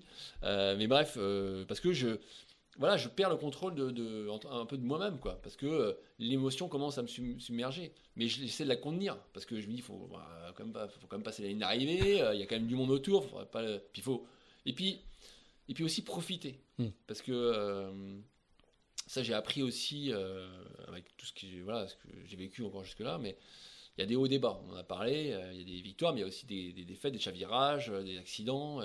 Euh, et quand tu arrives à, gagner quelque chose ou arriver à quelque chose, ben, il faut en profiter parce que ça ne dure jamais très longtemps et c'est un moment voilà, de vie très fort. et donc voilà, donc c'est voilà, être avec les gens qui, qui, me rejoignent, qui m'ont, aidé à préparer cette course, le Vendée Globe, l'équipe, le sponsor, la famille. Et puis, ben oui, effectivement, on franchit de la ligne. Euh, moi, je, suis- je suis encore, voilà, je suis un peu perdu. Euh, et puis, euh, j'ai pas encore vraiment parlé en fait. À ce Ouais, moment-là. ouais. J'ai, juste, puis en plus, on est un peu près de la côte quand on arrive, donc faut, faut faire la grand voile en catastrophe. euh, bref, et très vite, on me dit, bah, allez, on va devant, enfin, interview. Je dis, ok, et puis, euh, et puis, bah oui, euh, là, il y a un moment, là, la coquette minute, pff, Ouais. parce que voilà, je sais, voilà, je, c'est, voilà, c'est de l'authenticité. Voilà, il y a plus de, il y a plus la façade effectivement du, du Il n'y a plus de raison, en fait. Il y a Et puis il y a plus de il raison. y a plus de raison. Parce que je sais que voilà, j'ai c'est trois Vendée Globe, c'est euh, 10 ans de vie, c'est euh, euh, et puis tout ce que j'ai, voilà, je, je revois un peu rapidement ce que j'ai vu, enfin, les, les deux Vendée Globe précédents, avec notamment l'arrivée avec François. Enfin, voilà, ça y est, cette fois c'est moi. Euh, c'est c'est euh, ouais, j'y suis arrivé quoi. Ouais, j'y suis arrivé. Donc ça, ça, ouais, c'était, mais c'est effectivement c'est, moi j'ai cette façade un peu peut-être sur euh, qu'on peut voir de l'extérieur quand je suis sur l'eau, dire quelqu'un qui, qui est assez froid, assez compétiteur, assez. mais voilà, alors qu'à terre, je ne suis pas du tout comme ça, mais parce que c'est ma façon de d'être sur l'eau, d'être concentré, parce que voilà, il faut. Ça demande beaucoup de. enfin, moi, j'ai besoin d'être très concentré sur un bateau, de- de- de- d'anticiper beaucoup les choses, et il y a peu de place finalement à, à- à l'humour ou à- à- aux émotions, même si je vis beaucoup d'émotions sur un bateau, mais je les garde beaucoup pour moi. Et après, à terre, euh, voilà, c'est autre chose. euh, Je, ça alors- va, je suis quand même quelqu'un de, qui fait la fête et qui, qui- qui s'amuse avec des copains. On le verra d'ailleurs le soir de. Ça restera entre nous, mais on le verra très bien le soir de, le soir de la fête officielle euh, au, au Sable d'Olonne. Combien de temps ça dure le, le- le- le plaisir d'être vainqueur d'un Vendée Globe? Ça infuse euh, des semaines et des semaines et ça, des ça semaines dure un peu ou, quand euh, même. Ça ouais. dure un peu parce que, bah, c'est. Ouais, c'est. On, on- on voit tout le travail qui a été fait en amont, quoi. Donc, euh, tout le temps passé. euh, euh, oui, ça, ça. Heureusement. Et puis, euh, et puis, il y a une notoriété qui existe, qui va s'estomper, finalement, assez vite, on va dire, auprès du grand public, mais. Mais qui, qui reste présente euh, encore un peu aujourd'hui. Et, On chan- on- on vous- vous chan- enfin, un vainqueur d'un Vendée Globe change de statut. Quoi. oui, on change de statut, Ouais. clairement. Et, et c'est vrai que. euh, on se rend compte, il y a, il y a à la fois la, la- la- la satisfaction, la fierté personnelle, et puis après, enfin, la fierté aussi avec l'équipe, le travail qu'on a fait ensemble, avec les sponsors, les, voilà, et, et, et puis aussi, après, c'est, euh, on ressent ce que ça a touché auprès du public, auprès du grand public. Les gens qui, que je vais rencontrer comme ça pendant des semaines et des semaines sur euh, des événements, ou même dans la, rue tous les jours, des gens qui disent Ah, on a suivi Vendée Globe, c'était c'était fabuleux, vos, aventures, ce que vous faites, c'est incroyable, vous nous avez fait rêver, etc., etc., etc. Et, et, et euh, j'ai- ce qui était bien, c'est qu'en 2017, on était un peu sur une de transition parce que construisait à ce moment-là l'ultime euh, BP9. Euh, j'ai, eu eu le temps d'écrire un livre, euh, de participer à l'écriture d'un livre avec un, écrivain. Et ça m'a permis de mettre tout ça sur écrit, finalement. Tout, tout ce qu'on vient de dire, Ouais. enfin, c'est, c'est 10 ans de Vendée Globe, euh, et de revoir finalement voilà, tout le cheminement. Ah, Ça s'appelle le prix de la victoire pour ceux Ouais, qui veulent euh, lire. Et l'écrivain c'est Dominique Lebrun si je ne me trompe pas. hein. Tout à fait. Aux éditions Robert Laffont. Voilà, très bien. Mais non, il, Et il est en poche aussi. Il est en poche aussi. et euh, bref, et, et oui, ça c'est important. C'est important ouais, de, de pouvoir euh, mettre sur écrit tout ce que je venais vivre pendant ces dix années. Parce que c'est euh, voilà, c'est une, une, une page de ma vie euh, autour d'une course incroyable. Mhm. Alors, il nous reste une petite dizaine de minutes avant le, avant le, avant le timing euh, que nous devons respecter tous les deux. Tu viens de dire, je- il y, a il y a, enfin, il y a quelques minutes, tu as dit que euh, la, la vie d'un marin s'était fait de haut et de bas. Donc, tu sors du Vendée Globe, tu es au plus haut, grosso modo quand même, hein, Tout à etc., fait. etc. Tu pars sur une ultime, et cette ultime, le euh, Banque Populaire Neuf, il, il, va- il va pas, il, il va apporter euh, euh, quelques plaisirs, j'imagine, des vitesses incroyables, etc., etc., mais aussi beaucoup de soucis, parce qu'il va y avoir euh, un chavirage à l'entraînement au large du Maroc, et il va y avoir une route du Rhum, ou alors, ça n'est pas un chavirage, j'ai bien révisé, ça n'est pas un chavirage. Non, mais on en rigole, mais c'est important. Euh, c'est le flotteur qui casse et le bateau qui ensuite chavire parce que le, le, le, flotteur. euh, Le bras avant casse, le ouais. bras avant casse. Ouais. Alors, du coup, tu nous as raconté la Jacques Vabre 2005. Je pense que la- le Rhum 2018, en termes de, de frôlage de, de circonstances dramatiques, c'est pas mal non plus. D'après, j'ai lu le. Tu as donné justement à notre ami Jacques Guyader une très longue interview, la première après toutes ces histoires dans West France qui, était, qui est très forte, qui, est, qui est vraiment qui est très intéressante, où tu racontes vraiment le, effectivement le, le, à quel point c'était c'était quelque chose de, de, compliqué. Alors, je ne vais pas forcément te faire raconter tout ça, mais surtout, je voudrais savoir comment est-ce que comment est-ce que mentalement ou psychologiquement, on arrive à se dire, bah ok, bah c'est une ligne de plus, et maintenant on continue, et non, je suis pas dégoûté, et je vais continuer, etc. etc. Parce qu'on se dit quand même, si on fait des rapprochements, on se dit, bon, bah 2005, il chavire euh, avec euh, Vauxhall qui, euh, qui, se fait quand même très très mal, il chavire au large du Maroc, là il casse, il manque d'y rester quand même, c'était quand même très très chaud. Comment tu fais pour te dire, en plus, es un garçon raisonnable toute la manière de, naviguer euh, que tu as euh, le, montre, bien, là, le niveau de préparation, la méticulosité. Qu'est-ce qui te fait dire, euh, bah si, je vais continuer? Bah, je voulais pas te faire soupirer comme ça. Non, non, non, mais c'est plusieurs choses. C'est-à-dire que, effectivement, moi, je, sur la route du Rhum, j'ai vécu un moment très, très, très difficile. il n'y en a pas eu beaucoup des moments, heureusement où on, joue sa vie en mer comme ça. Euh, il y a eu le chavirage en 2005. Euh, et là, 2018, clairement, c'était euh, très, très, très compliqué. Juste pour, l'élément de contexte, hein, ça intervient six mois après le, chavirage précédent, une course contre la montre incroyable pour refaire le bateau, le reconstruire, etc. etc. Donc on est dans, un, on est dans ce contexte-là. Quoi, hein. Exactement. C'est-à-dire qu'en 2018, on, on, a un nouveau bateau, un ultime, qui est un super trimaran volant, qui nous apporte euh, grande satisfaction. On fait un aller-retour euh, aux Antilles au mois de février euh, en, trois semaines avec une petite semaine de pause en Guadeloupe. Hein, voilà, voilà, c'est juste dingue de pouvoir traverser l'Atlantique comme ça en, 6-7 jours. Et puis, on, part donc en Méditerranée pour faire une, participer à la Nice Ultimate et en entraînement en faux solo. Euh, et, malheureusement, voilà, euh, je chavire au large de Casablanca. Voilà, suite à plusieurs euh, éléments concomitants, mais voilà, sûrement, et aussi en partie de ma faute. et c'est vrai que bah, voilà, le bateau se retrouve à l'envers. la structure n'est pas endommagée, mais là, le mât est cassé. Et puis, euh, bon, on a la chance d'être pas très loin des, côtes. Euh, on est très vite euh, récupéré et le bateau sera récupéré quasiment sous, en, moins de 36 heures. et là, effectivement, démarre une course contre la montre pour être prêt au départ de la route du Rhum. Donc, la préparation est bien sûr complètement euh, chamboulé par rapport à ce qui, était prévu. Euh, mais voilà, l'équipe euh, fait de gros gros efforts pour remettre le bateau en état. Moi, je me prépare au mieux à terre pour essayer aussi d'apporter ma petite pierre à cet édifice compliqué.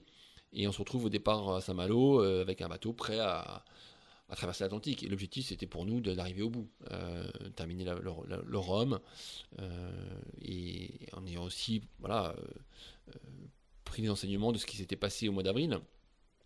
Et, euh, la course euh, euh, va plutôt bien se passer dans les premières 36 heures. Hein, je me retrouve, on se retrouve dans des conditions un peu compliquées, hein, toujours au mois de novembre, donc c'est des pressions qui, qui, s'enchaînent un petit peu, mais voilà, j'ai une, météo qui est préparée avec l'équipe et, notre routeur Marcel Ventriest. On va, on va affronter une dépression sur laquelle on s'est donné quelques limites de vent et de, vagues.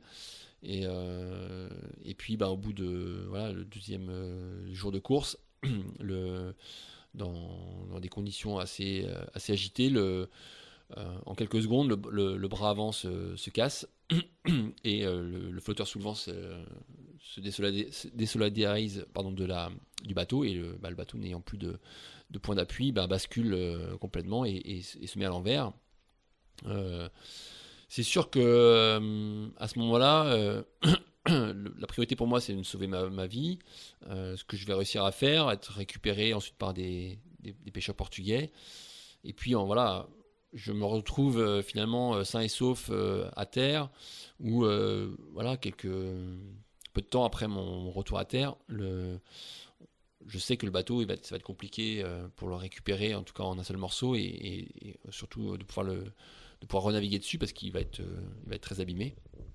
Mais euh, et puis, euh, et puis mon sponsor me, me dit bah écoute quand tu quand tu veux on, discute de, de la suite. quand on C'est-à-dire que tu sais très très vite, vous savez très très vite qu'il y a une suite. Pas encore, mais il faut qu'on en parle. Parce qu'on est au mois de novembre et que, voilà, et 2000. Ben, ah oui, la suite, ça peut être on, on arrête. Exactement. tout, est, tout est possible. on n'a plus de bateau. Enfin, à ce moment-là, on ne sait pas encore si on va récupérer le bateau. Et puis, qu'est-ce que moi j'ai envie de faire? Qu'est-ce mm, que mm, mm. moi, comment je vois les choses?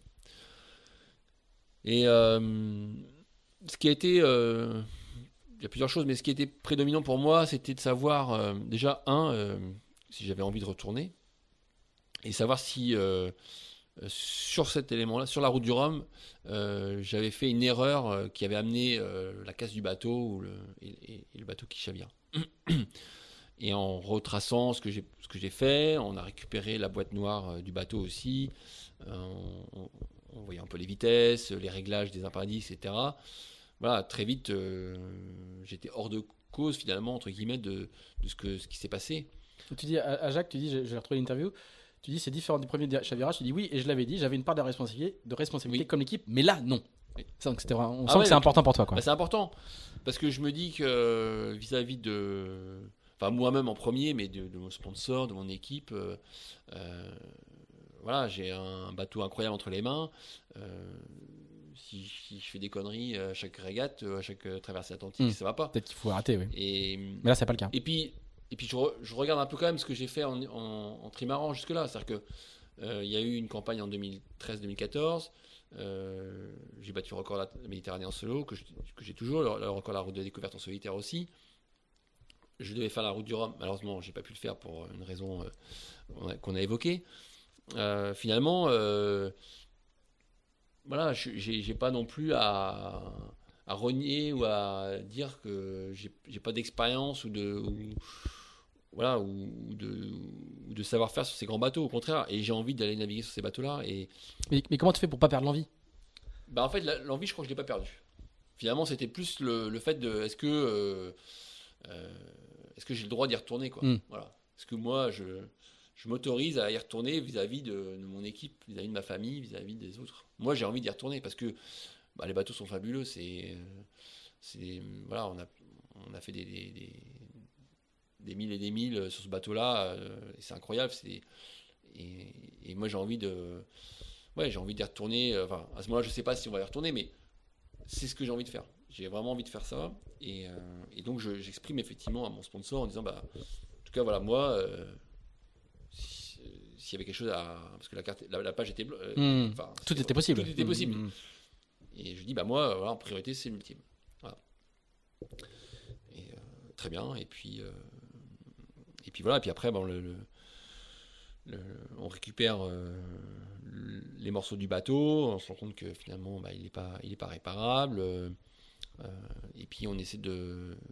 Bah, et puis à Paris, bon, les, les discussions avancent et on revient vers nous en disant, bah le sponsor va, on, va, on, va vous, on va vous suivre, euh, on va repartir sur un ultime. Mais euh, bah, on, sait très bien que ça se fait pas en deux mois. Euh, et, donc... tu dis juste, je, t'entends, mais tu dis dans les interviews que tu donnes à ce moment-là, tu dis, mais on n'a pas trop douté quand même.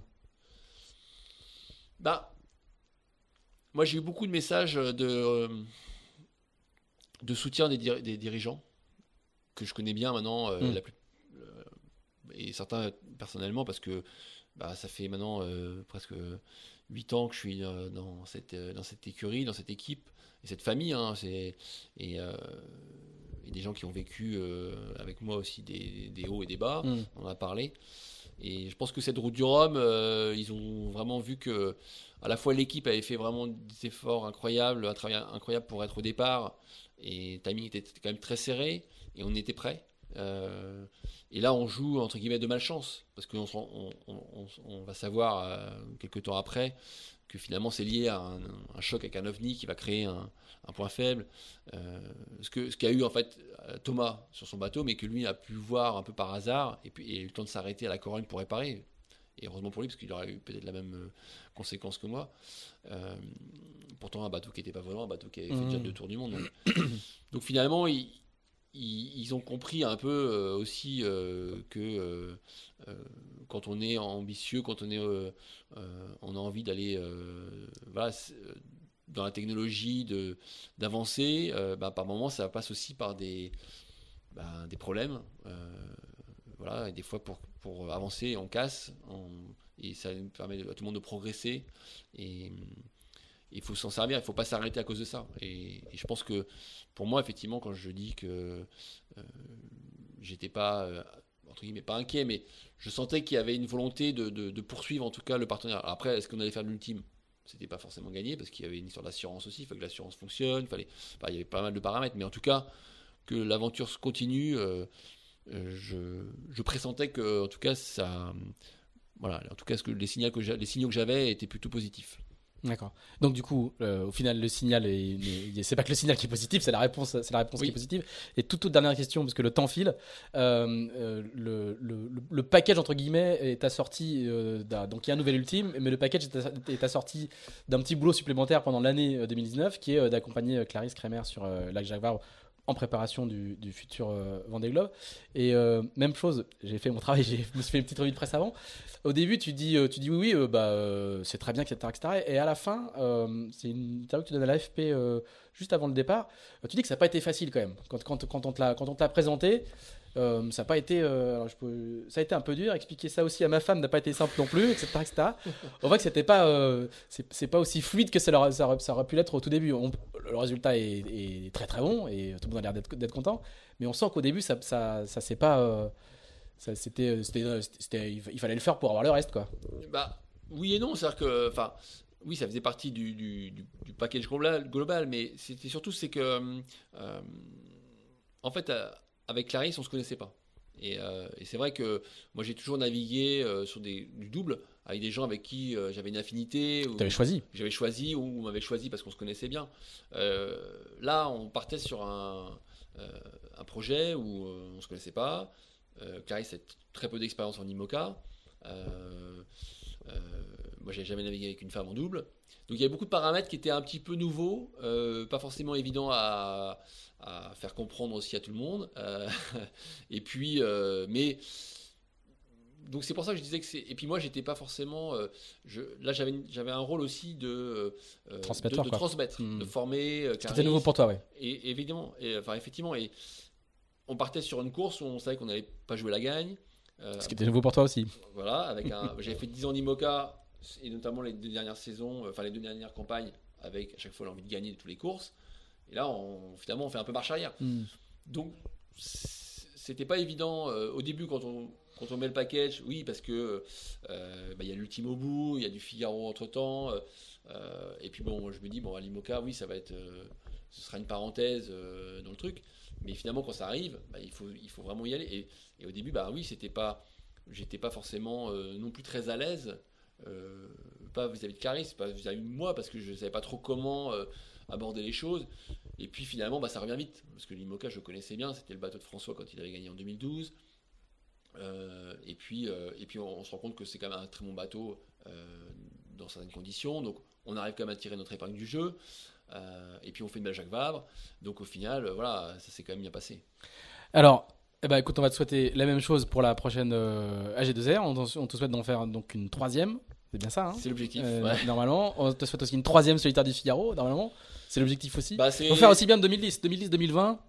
Grosso modo, 10 bah, ans après, il faudrait que tu fasses la même saison. Quoi. Ce serait incroyable. Si, si j'arrive à, à, gagner au moins une des deux, ce serait fabuleux. Voilà. Mais il y a, du beau monde et des petits jeunes qui vont très très bien. Bon, écoute, Armel, en tout cas, merci beaucoup euh, pour ton temps. Tu vois, on avait dit 2h10. Euh, donc euh, tu vas vite filer pour aller chercher ta fille à la danse, voilà, pour être très transparent avec tout le monde. un grand merci d'avoir pris le temps de, rester avec nous aussi longtemps et d'avoir revisité toute, ta carrière, qui est loin d'être finie, hein, qui est loin d'être finie. pour nos auditeurs, et eh ben, écoutez, si vous avez apprécié ce long moment avec Armel Leclerc, n'hésitez pas à nous mettre 5 étoiles sur iTunes. C'est important pour le référencement et à nous faire des remarques si vous avez aimé, pas aimé. Euh, et le prochain invité, eh bien pour une fois, euh, par rapport à la dernière fois, pardon, je ne sais pas qui c'est, mais on essaiera de trouver un, marin ou, euh, une skippeuse qui acceptera de passer un petit peu de temps avec nous. Voilà. Merci Armel, à bientôt.